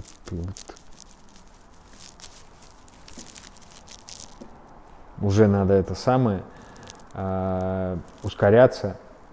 И, в общем, я не знаю, это все было на каком-то вот ощущении, что я бегу, мне легко. Я бегу, там есть очень сложный отрезок, э, а, Квинсбриджский мост, очень длинный автомобильный мост, куда не пускают болельщиков. То есть, если весь Нью-Йорк и вся трасса Нью-Йоркского марафона забита болельщиками, то там болельщиков нет. И это просто ты в гулкой тишине слышишь, как шуршат кроссовки. Так, да, а, то есть, и это где-то примерно там ну, 20, около двух километров, мне кажется. То есть, и, ты, и это такой дзен просто. Еще ты пытаешься при этом разговаривать, а часы уже к этому времени давно сели. Ты не знаешь, быстро ты бежишь, медленно ты бежишь, не спрашиваешь ни у кого. А, я понял, что я бегу достаточно быстро, когда где-то километре на э, уже километре на 40 я увидел часы, и понял, что я-то ведь бегу быстро, там было, э, по-моему, э, что-то 2.35, что ли, какое-то такое Ты время. гели свои не забыл? А, нет, гели я не забыл, я все взял. Я купил мартеновские гели, попробовал наконец. Я очень, даже не знаю, что такое за фирма Очень Мартен. понравились. Это которые, э, э, лицом которых был э, Илюд Кипчоги. А, они не поставляются в Россию, не поставлялись никогда в Россию, их э, там привозили с собой. А там они были на экспо, и я решил, что я хочу их попробовать. То есть ты решил рискнуть, попробовать тот гель, который ты не пробовал на тренировках? Вообще, в принципе, в принципе, я не то чтобы, наверное, типичный случай, э, как бы, я все перевариваю. Ну, то есть, у меня ни разу не было, чтобы гель мне не зашел. Вот именно как бы, чтобы после того, как я съел гель, у меня что-то случилось с... Э, в Сочи в туалет тебя повело не после геля? Нет. Это просто стечение ну, обстоятельств? Просто, да, стечение, как говорит мой прекраснейший тренер, э, в день марафона перед стартом нужно пять раз сходить в туалет. Это четыре сходил. Вот. Ну да, я сходил четыре, пятый вот оказался на трассе. Поэтому, не, не знаю, я вот э, Нью-Йорк, я говорю, что это просто была какая-то вот фантастика. Я просто встал, погрузился в какой-то прекрасный сон, очнулся на финише, и там 2.42, 41. И я такой, уху, я же только собирался из 2.50 выбежать. И я, я, я потом открываю, а там же можно следить за э, треком, ну, на больших марафонах. И, как правило, там, э, когда мы там э, все там у Сереги, все ученики там стараются друг за другом следить, как-то с тренером обсуждать, как бежит кто. Вот. и открывая чатики, там просто, да он на 2.35 бежит. вот. И там, там было, ну, то есть Серега думал, что я прибегу медленнее. А Оксанка Ахмедова, например, думала, что я прибегу быстрее. Ну, потому что темп я все-таки сбросил, конечно, на последних километрах и довольно серьезно, но э, прибежал все равно, на мой взгляд, как бы очень быстро. Я такой... Живой был на финише? Вот самое как это сказать, странное, что я чувствовал себя прекрасно, что я чувствовал себя нормально. Ну, то есть я, не, я помню, как я после Бостона, значит, финишировал в Бостон, первый раз выбежав мейджор из трех часов, я, значит, закутался в это алюминиевое одеяло, это сидел, значит, там на обочинке такой, а мне еще повезло, Бостон же славится – мы смеялись над этим с Ромой Шаловым, как раз вот у которого я жил в Нью-Йорке, а, что типа американцы все свои мейджоры проводят в городах с самым непредсказуемым климатом, потому что Чикаго находится на берегу озера Мичиган, второго по величине озера в мире, вот. Значит, э, а Нью-Йорк и Бостон на побережье, где там погода может меняться в течение 10 минут. И вот в Бостоне было ровно так же. Я такой, значит, посидел немножко на обочине и, значит, вот э, как робот-вертер пошел, значит, в ближайшую кофейню, вот, э, попить, там, купить кофе. В общем, пока я там сидел в кофейне, значит, пил этот свой без, ведро этого кофе, вот, копался в телефоне, там, за 15 минут э, налетели тучи, пошел дождь, и в итоге домой я поехал на машине, вот. И стало холодно еще очень к тому. Вот. И я просто помню, как я шел до этой кофейни, вот передвигая ноги вот так вот. Чикаго тоже как-то что-то это самое было не очень. Ну, то есть вот по... То есть ходил я все равно, чувствовалось там и мышцы болели, что Нью-Йорк вообще просто. Я, приш... я нормально прогулялся до метро, я нормально там пришел домой, я на следующий день с утра встал и пошел гулять по городу. То есть вообще без всяких каких-то таких Звучит просто неприятных как сказка. ощущений. Может тоже следующий марафон без часов побежать, побежать по ощущениям, или может мне половинку просто встать за тебя и вообще забыть о часах. Кстати, скажи Но... Ну, мне, как мы половинку побежим? Мы побежим отрицательным сплитом или прямо ровный темп возьмете и будете его держать, как положено на час двадцать девять? А, вот э, пара легендарных пейсеров московской серии Алексей Бардаков и Гриша Ленин очень любили финишировать а, тюрелька в тюрельку, то, что называется, там, когда у тебя там, если ты бежишь на час 39, у тебя на часах точно час 39 должно быть. А, и в протоколе должно быть час 39. На самом деле, как бы, в чем заключается фишка пейсеров, которые бегут на час 29? Мы помогаем людям выбежать из часа 30. Мы не помогаем им выбежать из часа 29. Мы не помогаем им прибежать с результатом час 29.00. Мы помогаем им выбежать из часа 30. Почему мы бежим час 29, допустим, а не час 30? Да? Как бы и не пишут на флагах московского марафона час 30. Потому что это такая психологическая уловка. Когда ты бежишь час 30, у тебя это рубежный э, край для многих э, спортсменов-любителей. И когда ты бежишь час 30 и приходишь час 30 и 5 секунд, это фатально. Как бы потому что люди бежали на час 30. Я прекрасно помню, как мы бегали с э, несколькими, э, тоже с, э, э, с парой русских приятелей в марафон в Стамбуле и они бежали за пейсером на 3 часа, а пейсер прибежал 3, а 0,1, угу. что-то там 33. И в итоге э, ребята, обогнав его на, на секунду, им не хватило, в общем, как раз вот этой вот... Выйти, выйти из трех часов. Да, выйти из трех часов. То есть каких-то долей, там, секунды им не хватило. Они были колоссально расстроен. У нас все выбегут из э, часа 30, где-то мы там плюс-минус 10, э, плюс 10 секунд, как бы да, вполне допускается, 10-15 секунд, это не так страшно. Задача, чтобы как можно больше людей выбежало из часа 30. Говорить про ровный темп, в целом, да, он очень ровный, плюс-минус секунда.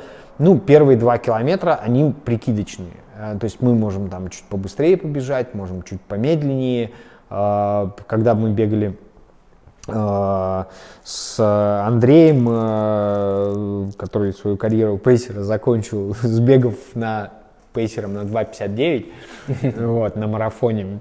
Эм, я вот это самое, он, ну, он меня на первых километрах всегда осаживал, потому что я стартовал быстро. В этот раз мы побежим с Колей Козловым, э, и, честно говоря, я не знаю, кто кого будет тормозить. С Колей я еще не бегал. У нас дебют откладывается из-за пандемии. Мы в прошлом году должны были на полумарафоне бежать вместе пейсерами. Но, к сожалению, Флаг тяжелый, с ним неудобно бежать? На московском марафоне очень удобный, но я бегал с разными флагами. Я бегал еще «Обнаженные сердца» один раз э, марафон. Там тяжелые флаги невозможно. А, а нет, дважды я бегал «Обнаженные сердца». Вот. А у московского марафона очень классные, очень технологичные флаги. Но у московского марафона для пейсеров вообще сказка в этом плане, потому что я видел, как это делается в Чикаго, когда человек бежит и держит в руках прибитую а, буквально-таки доску на... Ну, а там, ну, там пластиковая как бы табличка, вот. Вот так. Но бежит, да, вот так вот. Мама мия. И ты хочешь сказать, грубо говоря, из трех часов он тоже бежит вот так же? То есть у него нигде Ну, там нет из трех часов, не это, было из трех часов пейсера. Я не знаю, это вот. мне неизвестно. А, а вот так, я был, конечно, в шоке. По сравнению с этим любой флаг не это самое. Ты когда тренируешься, э, мы говорим сейчас не про манеж, ты, наверное, не обращал внимания, мы с тобой на твоем телеграм-канале в комментариях один раз немножечко поговорили, ну, поспорили, наверное, о том, как стоит бегать в, в ушах эм, с наушниками в манеже или нет, это мы обсуждать не будем. Когда ты бегаешь, ты бегаешь э, без музыки, без подкастов, без аудиокниг или наоборот, ты бегаешь все время с аудио какими-то Кроссы с музыкой люблю бегать. Кроссы длительные, когда долго бегаешь один, конечно, с музыкой проще. Когда делаешь скоростные отрезки, нет никакой музыки, там я не хожу на лужники с плеером. А, если мне нужно там принять звонок, у меня лежит телефон, если мне там позвонят по работе, я ну, отвлекусь там на телефонный звонок а, во время, допустим, медленного отрезка но с музыкой я никогда не бегаю. И на стадионе, на стадионе это вот есть правила дорожного движения, их нужно соблюдать. Их нужно соблюдать не потому, что как бы кто-то стремится тебе насолить или испортить твой прекрасный беговой уикенд, вот, а потому что есть правила дорожного движения. И что ну, глупо ехать на велосипеде посреди транспортного потока. Да, есть правило, что ты должен ехать там не рядом с, э, с бордюром, да, с обочиной на расстоянии метра. Ну вот есть правила. Они, многие правила вот, поведения в каких-то пограничных ситуациях написаны действительно кровью. То есть э, в манеже нельзя бегать в наушниках не потому, что э, тебе стремятся испортить удовольствие, а потому что когда на скорости в 20 км в час и даже выше в тебя воткнется какой-нибудь профик, у которого еще надеты шипы, вот, то тебе будет очень неприятно, и ему будет очень неприятно.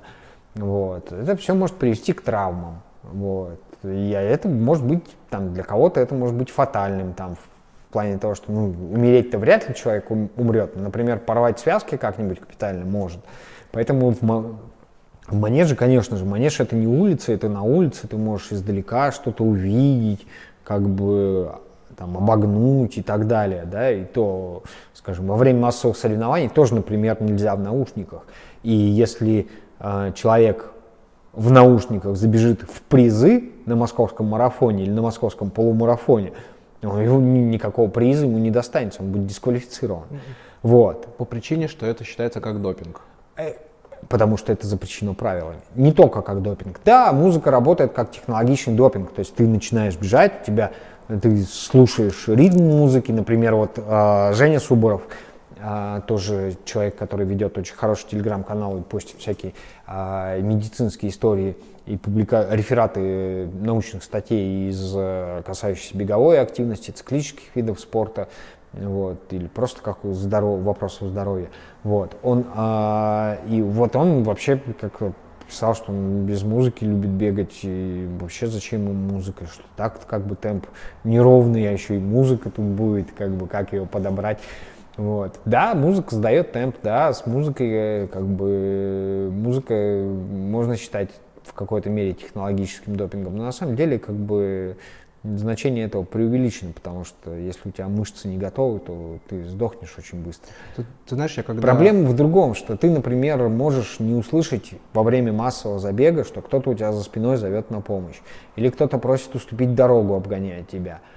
Я, у нас был случай на московском марафоне, э, я один раз всего бегал московский марафон пейсером, потому что потом у меня начались осенние старты, и Серега перестал меня пускать пейсером на осенние старты на московский марафон. А я, мы бежали, реальность, бежим с человеком, перед нами бежит э, товарищ в наушниках, полноразмерных, таких хороших, закрывающих от него посторонний мир. И мы ничего не можем. Нам нужно бежать, потому что мы должны бежать, держать темп. А он прямо перед нами и не очень ровно бегает, вот так вот буквально. То есть мы его обогнуть не можем тоже. И ускоряться мы не можем его обгонять. И сказать мы ему ничего не можем, потому что нас не слышит. В общем, в итоге нам пришлось... Да, в итоге нам пришлось его обогнать в конечном счете, ну, и ну, было не очень приятно. Вот какие-то такие случаи, как бы, могут быть на марафоне. А, вы только что прослушали лекцию, как правильно бегать на соревнованиях э, и в манеже от Игоря Лисника. А сейчас, э, Игорь, давай попробуем коротенько э, ответить на мои вопросы, потому что я хочу перейти уже к другой теме, но не спросить об этом не могу. Я очень люблю статистику, мне хочется немножко статистики с тебя собрать. Попробуем? Если ты хочешь спросить, сколько марафонов я пробежал, я не помню. Нет, это, это я знаю и спрашивать не буду. а, у тебя, у Игоря есть шикарный сайт, обязательно, когда я в описании, кроме всех его активностей, я его сайт укажу, у него там все написано, вы все найдете. А, ну и плюс, если что, послушайте у Сережи, подкаст Сережи, он дополнит наш сегодняшний подкаст, потому что я пытаюсь говорить о тех вещах, которые в том подкасте не говорили. Ты следишь за своим пульсом? Нет. Наверное, нет. То есть у меня есть пульсометр, и когда я бегаю, когда у меня тренер пишет в плане кросс, я стараюсь, чтобы у меня э, пульс не заходил за 140 по часам. А так, по большому счету, я на пульс не смотрю. Как ты думаешь, какой у тебя был бы самый быстрый темп на пульсе 120 вот этом мифическом? Просто предположи, если ты не знаешь ответа, вот какой самый быстрый темп у тебя был бы, что пульс был 120? Ну, я с пульсом 120 э, бегал по 4,20.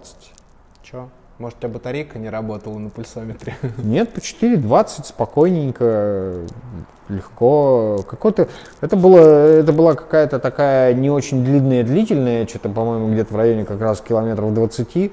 И это какой-то летний, ну, прям летний день, и я реально сбегал там по, по 4,20. Вот, то есть э, и пульс у меня, в общем, не убирался. У тебя прям как у Юры Чечина пульс на темпе 4.20, это круто. А, скажи, пожалуйста, пульс в состоянии покоя, что тебе часы показывают с утра? У тебя ночью во время сна самый низкий пульс какой был? Ну, где-то в районе 56-60. Ну, очень, нет, сейчас путаешь, мне кажется. Потому что даже, даже у меня он 48. Ну, вот у меня где-то в районе 56, когда я просыпаюсь, там 50, 6-60. Не, я имею в виду ночь. То есть, знаешь, когда он показывает самый... Вот у нас в Гармине прямо четко видно, он показывает э, самый нижний пульс, который он считывает э, в ночи. Может, в Сунта нет этой функции.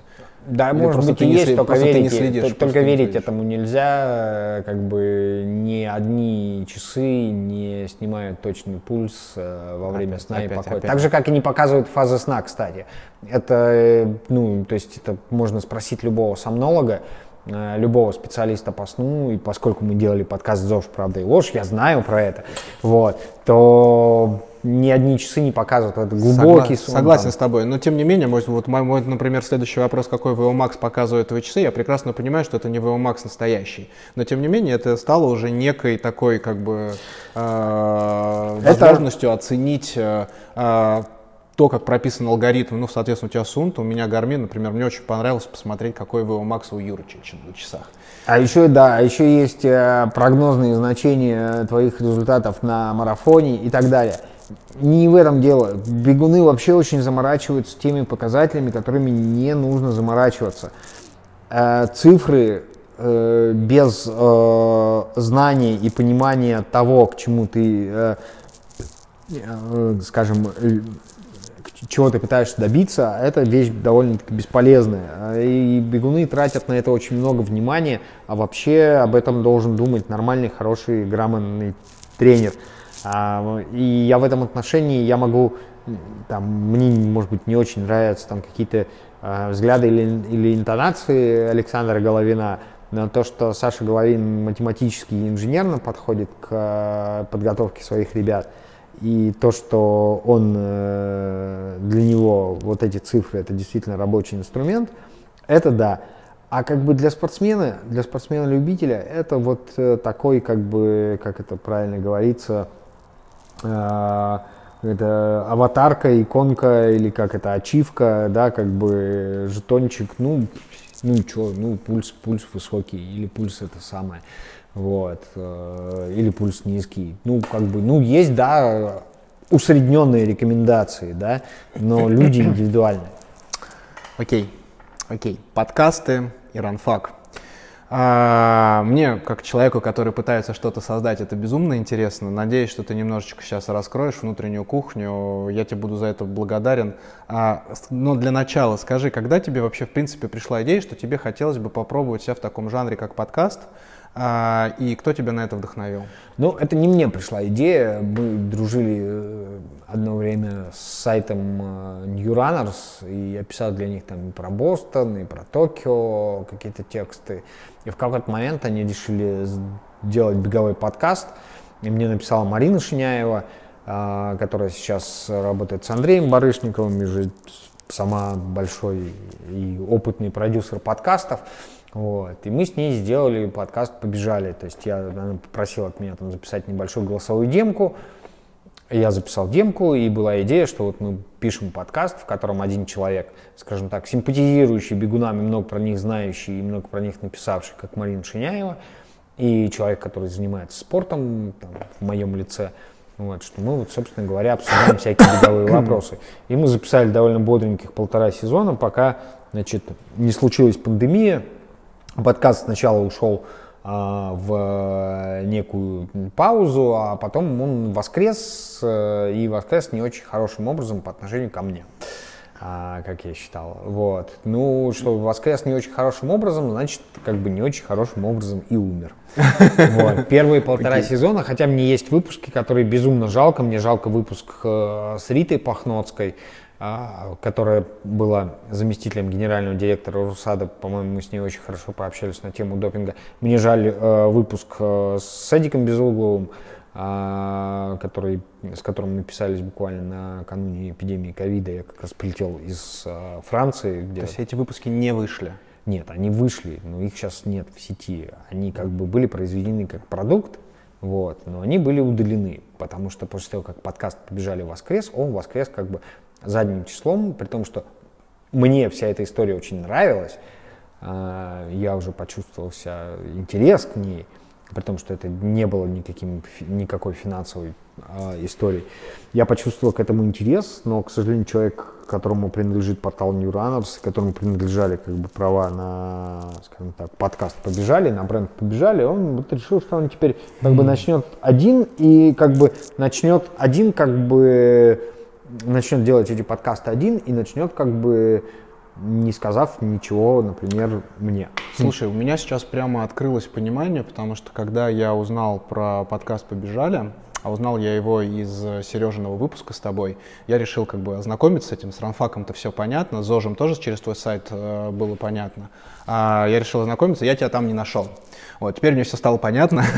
Да, и просто когда вот эта история произошла, не очень красивая, не очень хорошая, я вспомнил, что вообще-то я много лет, 6 э, лет работаю в сфере, связанной с интеллектуальными правами, и что грех не воспользоваться полученными знаниями.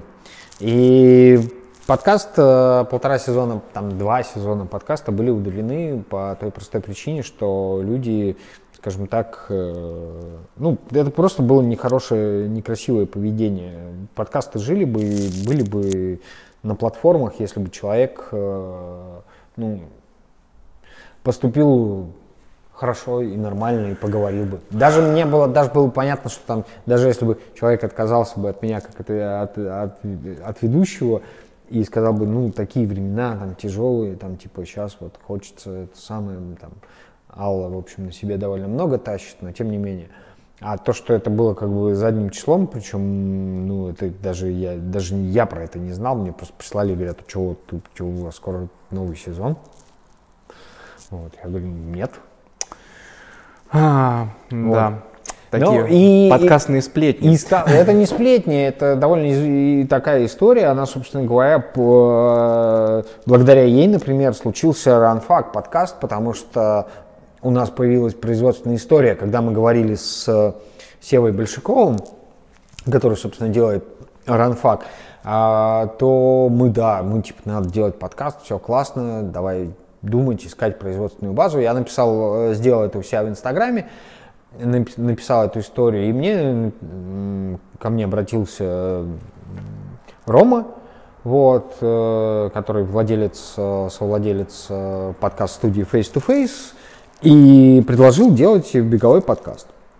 И мы, в общем, там договорились, мы финансируем всю эту историю на пятерых, как бы делаем, делаем подкаст. Пока больше для своего удовольствия, конечно, для занимания ниши, но я, в общем, надеюсь, что вот сейчас вот мы все-таки вернемся обратно, хотя эта история стала гораздо сложнее э, с точки зрения понимания отдачи, да, а, и, собственно говоря, во многом это с, там, скажем так, спровоцировало вот эту вот долгую паузу, да, что ты не, реально находишься в ситуации, что эти закрылись, эти ушли, тут перекрыты платежи, тут то, все.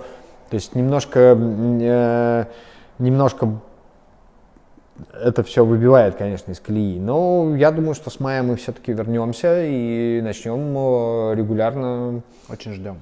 Делать выпуски, потому что закончили на хорошей ноте Сардана Трофимова великолепнейшая просто. А, ждем, ждем. Ну, пока я заполняю э, эту нишу, ну и другие все подкасты. Скажи мне, пожалуйста, сколько времени у тебя занимает подготовка к серии? Как правило, как правило, я держу, э, ну, как бы, наверное, день точно совершенно я думаю над темами. Думаешь же все равно сезонами, э, как бы, ты набрасываешь некие темы, которые тебе интересно обсудить. Ты думаешь, кто бы мог э, быть героем для этого, э, с какими бы вопросами ты к ним обратился. Бывают какие-то подкасты, которые случаются вот э, на это самое, на каком-то наитии или на каком-то классном поводе, вот. То есть и ты прям вот сегодня сообразил, завтра позвонил, договорился. История, допустим, с подкастом э, э, Строфилова и Головина, она длилась вообще очень долго, потому что э, там Юра не в Москве живет, вот. Кроме того, у него активный график передвижения, поймать его в Москве было тяжело. У, Саша Головин тоже, в общем, занятой человек, у него там хватает тренировок и прочего, как бы чем заниматься в жизни. И очень трудно было их свести, но когда я их наконец свел, это было прям просто классно. Вот. Э, я совершенно случайно поймал э, Сардану Трофимову в Москве, э, просто увидев где-то в Инстаграме, что вот у нее там какая-то тренировка в ЦСКА. Я написал ей в Инстаграм, говорю, приходи, все, поболтаем. И она пришла, приехала к 8 утра, причем такая там, типа, было не очень неудобно звать некомфортное время, как бы, человека, вроде бы. Вот. Но Сардана приехала, и мы с ней очень мило проговорили, она прям сделали там даже пару спортивных новостей на Sports.ru, что типа вот я не буду защищать, там она отказалась от защиты титула. Да. Вот. Тебе фартануло, как раз у тебя это все и было объявлено. Да, да, вот, отказалась от защиты титула. Ну и вообще, но Сардана, конечно, прям очень обаятельная девушка вот, и очень такая прям заряжающая. Вот, мне прям... Ты знаешь, я хотел тебе сказать личное спасибо за выпуск с Арданой Трофимовой, потому что, во-первых, мне она очень симпатична, она меня вдохновляет всеми своими поступками, мне очень нравится, как она общается. Скромная, это скром, скромный спортсмен, это очень, ну, по крайней мере, так она выглядит в соцсетях. Хотел тебе сказать спасибо, потому что после Бег вреден у меня было прямо вот ощущение нераскрытости образа Сарданы Трофимовой, потому что там ребята зашутили ее, и мне казалось, что она чувствовала себя некомфортно, не в своей тарелке. А вот у тебя я прямо получил очень много много ответов э, на вопросы, которые стояли у меня. За это тебе личный мой респект, э, это прямо круто. А если говорить из моих любимых выпусков, а я не поленился, я прослушал все. Я, я прослушал все. А, конечно же, разговор с Трофилова с Головиным, во-первых, он цепляет за живое, потому что ты рано или поздно во время этого разговора занимаешь чью-то позицию. Ну, то есть тебе кто-то из говорящих становится ближе. А, и, конечно же, а, и как написано было а, в описании, что случился жаркий разговор где-то на повышенных тонах, это прямо придало пикантности.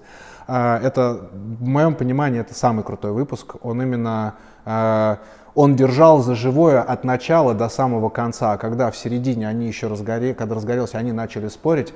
Вот, а я его слушал аудио, я его видео не смотрел. Поэтому мне э, даже интересно, я, может быть, сегодня вечером э, посмотрю, как ты в этот момент себя повел, потому что мне казалось, их нужно было холодной водой вот так поливать, потому что на, на словах там да, должно было быть в студии жарко. Но там накалилась атмосфера, понятно, потому что э, ну, Юрий про коучинг, а Саша про тренерство. И это очень разные вещи. Юрий кажется, что э, ну, круто людей вдохновлять, и вдохновение, в общем, достаточно, что человек, который э, там, не очень быстрый бегун, но очень э, благостно рассказывающий о пользе бега, приносит больше пользы, чем хороший грамотный тренер. Я не, не знаю. Я Читал э, перед тем, как э, позвать э, Строфилова, я, конечно же, почитал его книжку «Не пробег». И я помню, как вот я там с энтузиазмом прочитал первые страницы, и под конец меня все больше вот накрывало вот этим вот волной скептицизма, потому что, с одной стороны, мне хотелось прочитать книжку про личный опыт, и я вообще считаю, что книжек про личный опыт не хватает э, бегу. У нас очень много каких-то тьюториалов, у нас много попыток э, написать ЖЗЛ, да, вот типа там марафонцы с большой буквы и прочее. А скажем так, попыток э, написать свой Э, стать каким-то российским Харуки Мураками, да, там э, про вот это вот написать книжку про бег, нормальную, поэтичную, вдохновляющую, пока что-то ни у кого не получилось, э, хотя, как мне кажется, что, в общем, поспорить с Мураками можно. Я вот Мураками не люблю, и, ну, как писателя просто. Я книжку читал, конечно, но вот э, мне бы хотелось, чтобы кто-нибудь написал книжку поинтереснее. И очень я надеялся, что я в книге «Не пробег» что-то такое найду, но не нашел, к сожалению, потому что э, Юрий приходит к каким-то таким максималистским утверждениям, которые, ну, они немножко не связаны между собой. Они хорошие, они выверенные, бойко написаны, но... С маркетинговой ноткой еще что меня лично раздражало, но благодаря книжке Юры я нашел своего первого тренера. Как ну, раз я в тот момент э, искал его, и мне эта книжка подсказала, почему бы к Мише, Миша, привет тебе, питерцев, э, почему бы к нему не обратиться. На самом деле же, э, как бы, там же и Головин-то, по сути дела, не спорит с тем, что деятельность там Строфилова полезна, и то, что как бы она в чем-то хороша. Он говорит, что просто э, вот он про другое, он про результат. И что ничего не характеризует спортсмена так, как результат. Вот. А, я в какой-то мере с этим согласен. Ну, правда. То есть ты прогрессируешь, когда у тебя э, снижается количество времени, которое ты проводишь на марафоне. Вот. Нельзя сказать, что ты прогрессируешь, если ты бегаешь марафон каждый раз там, за там, 3.30. Ты не прогрессируешь. Ну, как бы, бегай, пожалуйста. Но это не спорт. Спорт это все равно стремление как бы куда-то еще планочку подтолкнуть, пододвинуть там и так далее. вот, там, стать из э, мастера спорта заслуженным мастером спорта, там, из заслуженного, там, стать кандидатом мастера международного класса и так далее. Ну, то есть, типа, это всегда как бы попытка подвигать планочку куда-то дальше. Скажи, пожалуйста, в Ранфак подкасте присутствует монтаж? Или все как пишется, так и... Да нет, присутствует, конечно. Это все равно, это же это продукт. Э, и бывает, когда люди растекаются мыслью по древу, очень теряют мысли и так далее. А хочется, чтобы все-таки человек услышал как бы ответ на вопрос. Еще, ну, то есть я бы еще подсократил Ты, ты высматриваешь эти все видео да. или специально обученный человек? Нет, пока только я. Я бы с удовольствием доверил это хорошему редактору и с удовольствием бы доверил, э, ну, скажем так, э, какую-то координационную историю какому-то хорошему человеку. Хороший человек, если ты нас слышишь, то, в общем, считай это почти предложением. Денег нет, пока. Но вот. вы держитесь. Да, мы держимся, но у меня просто не хватает э, времени немножко. Ну, то есть я его где-то нахожу, но это всегда на грани какой-то такой немножко истерики, а хочется от нее сбежать. Вот. Э, я сам смотрю, э, хотелось бы, конечно, ну, то есть, с, чтобы был редактор, хотелось бы, конечно, чтобы был гостевой редактор, но пока мы не можем себе это позволить совмещать. У вас все впереди, у вас шикарный продакшн и шикарные, шикарные подкасты. А, скажи мне, пожалуйста, вот на такой вопрос ответь. С кем бы ты записал подкаст из живых или мертвых людей, вне зависимости от их родного языка и вне зависимости от рода деятельности, с кем бы ты хотел бы вот именно вот записать программу? Это могли быть музыканты, политики, с кем бы ты Да нет, ну подкасты? если мы говорим про бег, я бы очень хотел поговорить э, с Гетлином и с э, Болтом. То есть вот, причем именно в паре, было бы интересно, потому что для меня, а, вот э, если кто помнит, э, чемпионат мира по легкой атлетике в Лондоне, и когда все думают, что это будет сейчас прощальная гастроль Болта на 100-метровке. А Гетлин его обгоняет. И Гетлин его обгоняет и становится перед, э, значит, на колено перед Болтом. И это на самом деле такая дичайшая, интересная и практически кинематографическая история. То есть, ну, э, Гетлин начал чуть раньше Болта и привык, и, в общем-то, побеждал. Но тут пришел Болт, и ты вечно второй. И ты ничего не можешь придумать, чтобы его обогнать. Ты вечно второй. Ты жрешь допинг, ты там, я не знаю, какие-то тренировки придумываешь. Ты насилуешь свой организм. Ты не можешь его обогнать.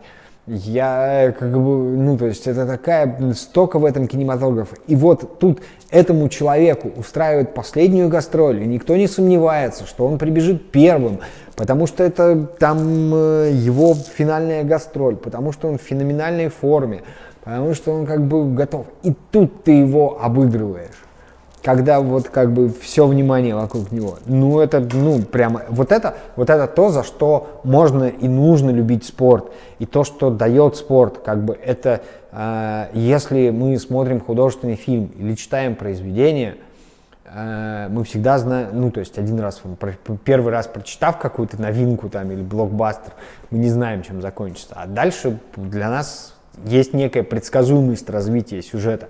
Понятно, что в книге, как в художественном искусственном произведении, ты можешь находить какие-то новые слои, которые там придумал автор, и читать там, э, открывая для себя все новые и новые какие-то там параллели или какие-то отсылки, э, неважно.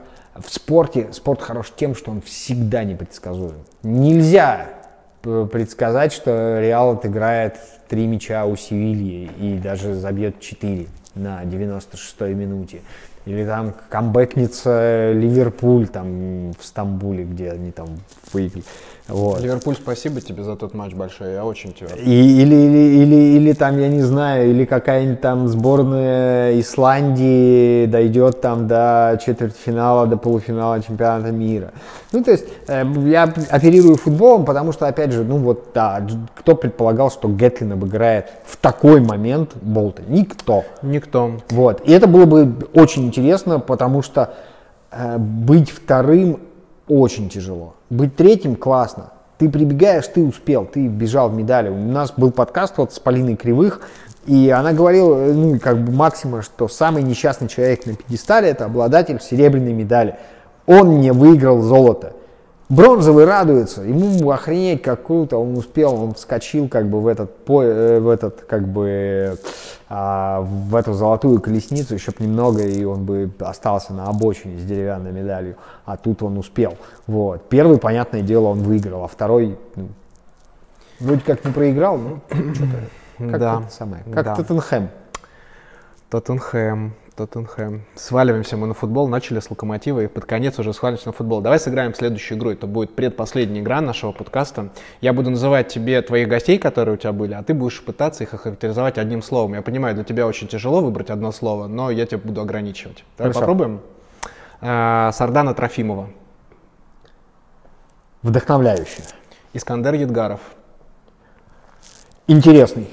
Михаил Исакович Монастырский. Мудрый. Светлана Оплачкина. А...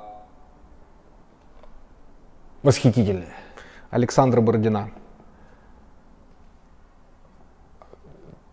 Как-то это вот сложно сделать одно слово. Как-то, ну пусть будет девушка респект. Вот так. А, Владимир Демченко. А,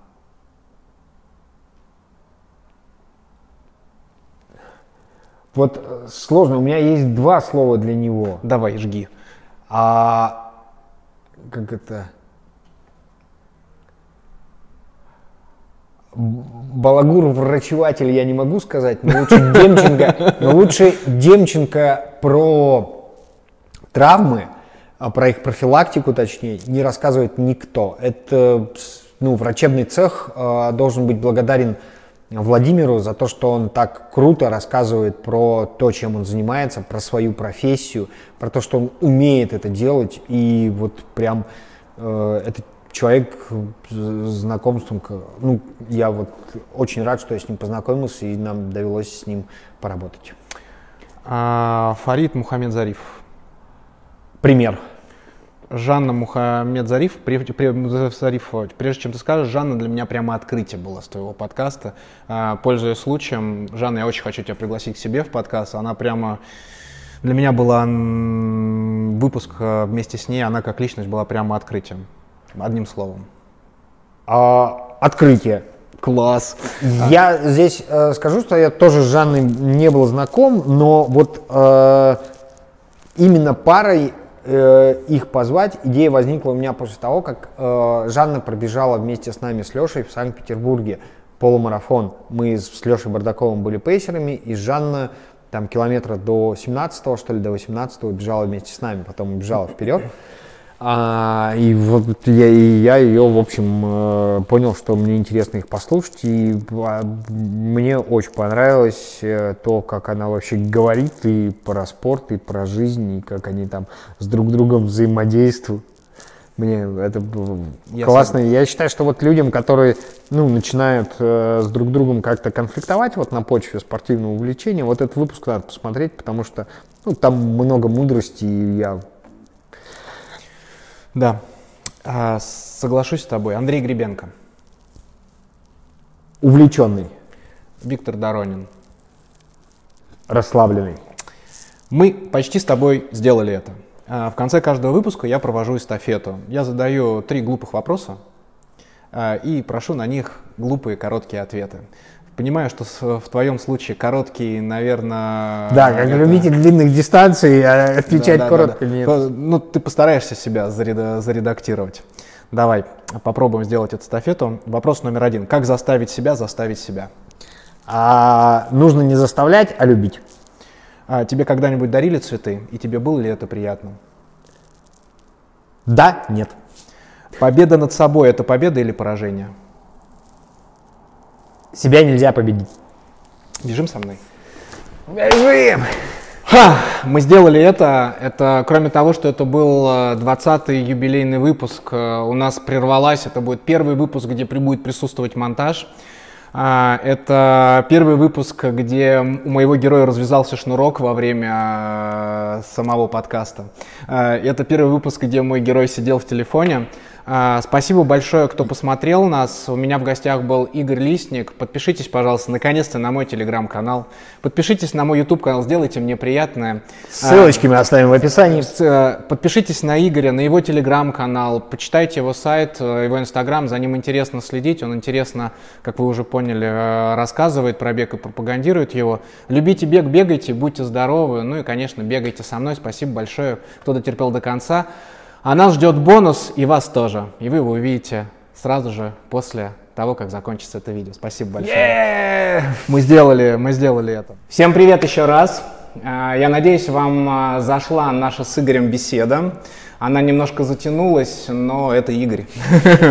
А, вы его знаете. А, пришло время бонуса. Я знаю то, что кто-то смотрит только ради этого, поэтому я надеюсь, мы зажжем. Как ты думаешь, у нас получится? Ну да, и нас загрузят в Reels, обработают различными эффектами и будут пересылать друг другу Терпеть, терпеть не могу Инстаграм, я только Телеграм и на Ютуб шел только для того, чтобы это было поудобнее смотреть.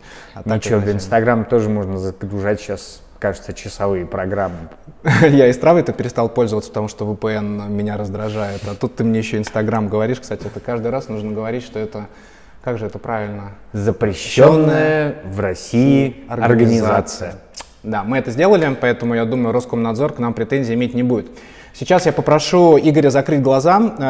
Пока еще рано. Подожди, подожди. А, я сейчас тебе загадаю что-то или кого-то, чтобы не подсказывать тебе. Я уверен, на 100%, что ты это что-то или кто-то или кого-то ты знаешь.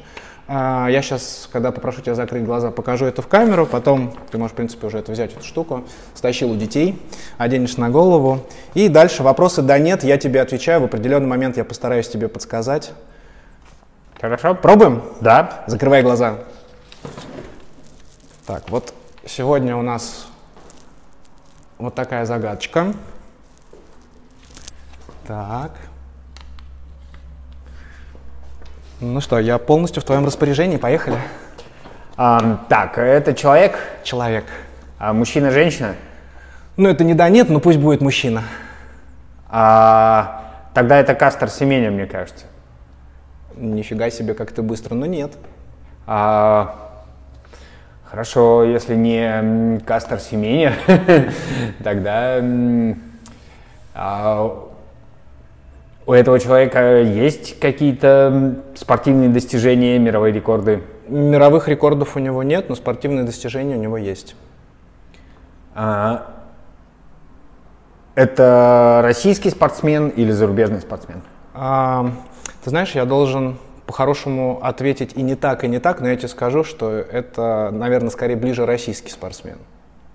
Но формально на вопрос я должен был ответить нет. Просто не хочу тебя сейчас уводить в другую сторону. Угу. Угу. А, он из мира легкой атлетики? Да. А, прыжки с шестом? Нет. Прыжки в длину? Нет. Угу.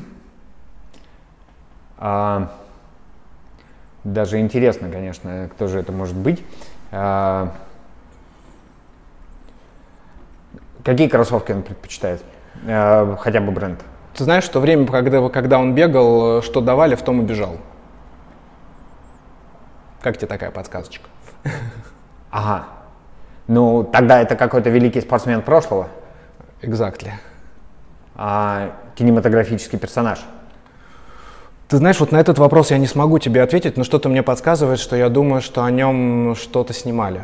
Но я не готов на этот вопрос ответить ты меня поймал в просак. У тебя получилось. Ага, окей, как, как интересно.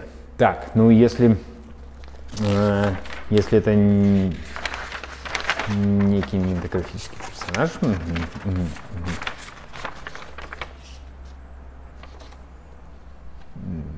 даже очень интересно. Это какой-то фольклорный тогда персонаж? Нет, нет, нет. Это абсолютно реальный, это абсолютно реальный персонаж. Хочешь подсказку? самую да. дальнюю, самую непонятную, да. так как я уверен, что ты очень хорошо э, его знаешь. Э, у, него, э, ши, у него было шесть сестер и четыре брата. Шесть. Какая, какая мощная семья, прям по количеству детей у Артемия Лебедева практически. Шесть. А...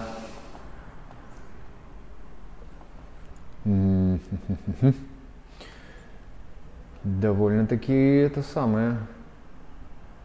Довольно-таки трудные задания на самом деле.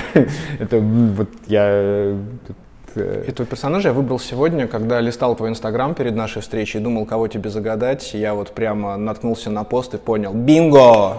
Вот оно, для Игоря, специально для него он сто процентов отгадает. Mm. Еще подсказку хочешь, она еще ближе тебя подведет. Да.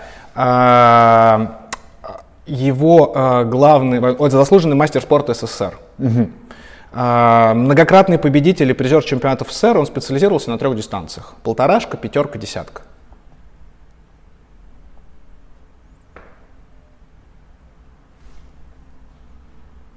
Кто-то из братьев Знаменских? Да. Григорий Знаменский. Да, да, следующая моя подсказка была, что у него на один палец было меньше, чем э, у всех остальных. Да, это классная история, на самом деле. Ты можешь посмотреть, снять и увидеть, что у тебя реально Гриша Знаменский. Ну, он все-таки Георгий, а не Григорий. А, очень похожие имена. А, на самом деле, да, интересная история, как бы вот про...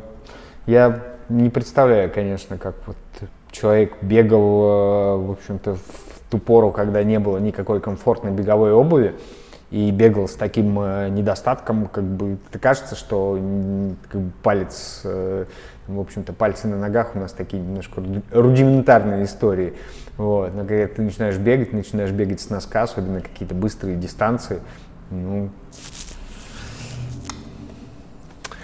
становится Нет. понятно, что это все очень нужно, и поэтому героизм этого человека, конечно, это был Игорь Лисник, это был бонус э, для второй серии третьего сезона шоу на телеграм-канале и YouTube-канале «Бежим со мной». Подписывайтесь, подписывайтесь на Игоря, смотрите его шоу. Ну, а я пошел искать следующего гостя. Спасибо. Спасибо.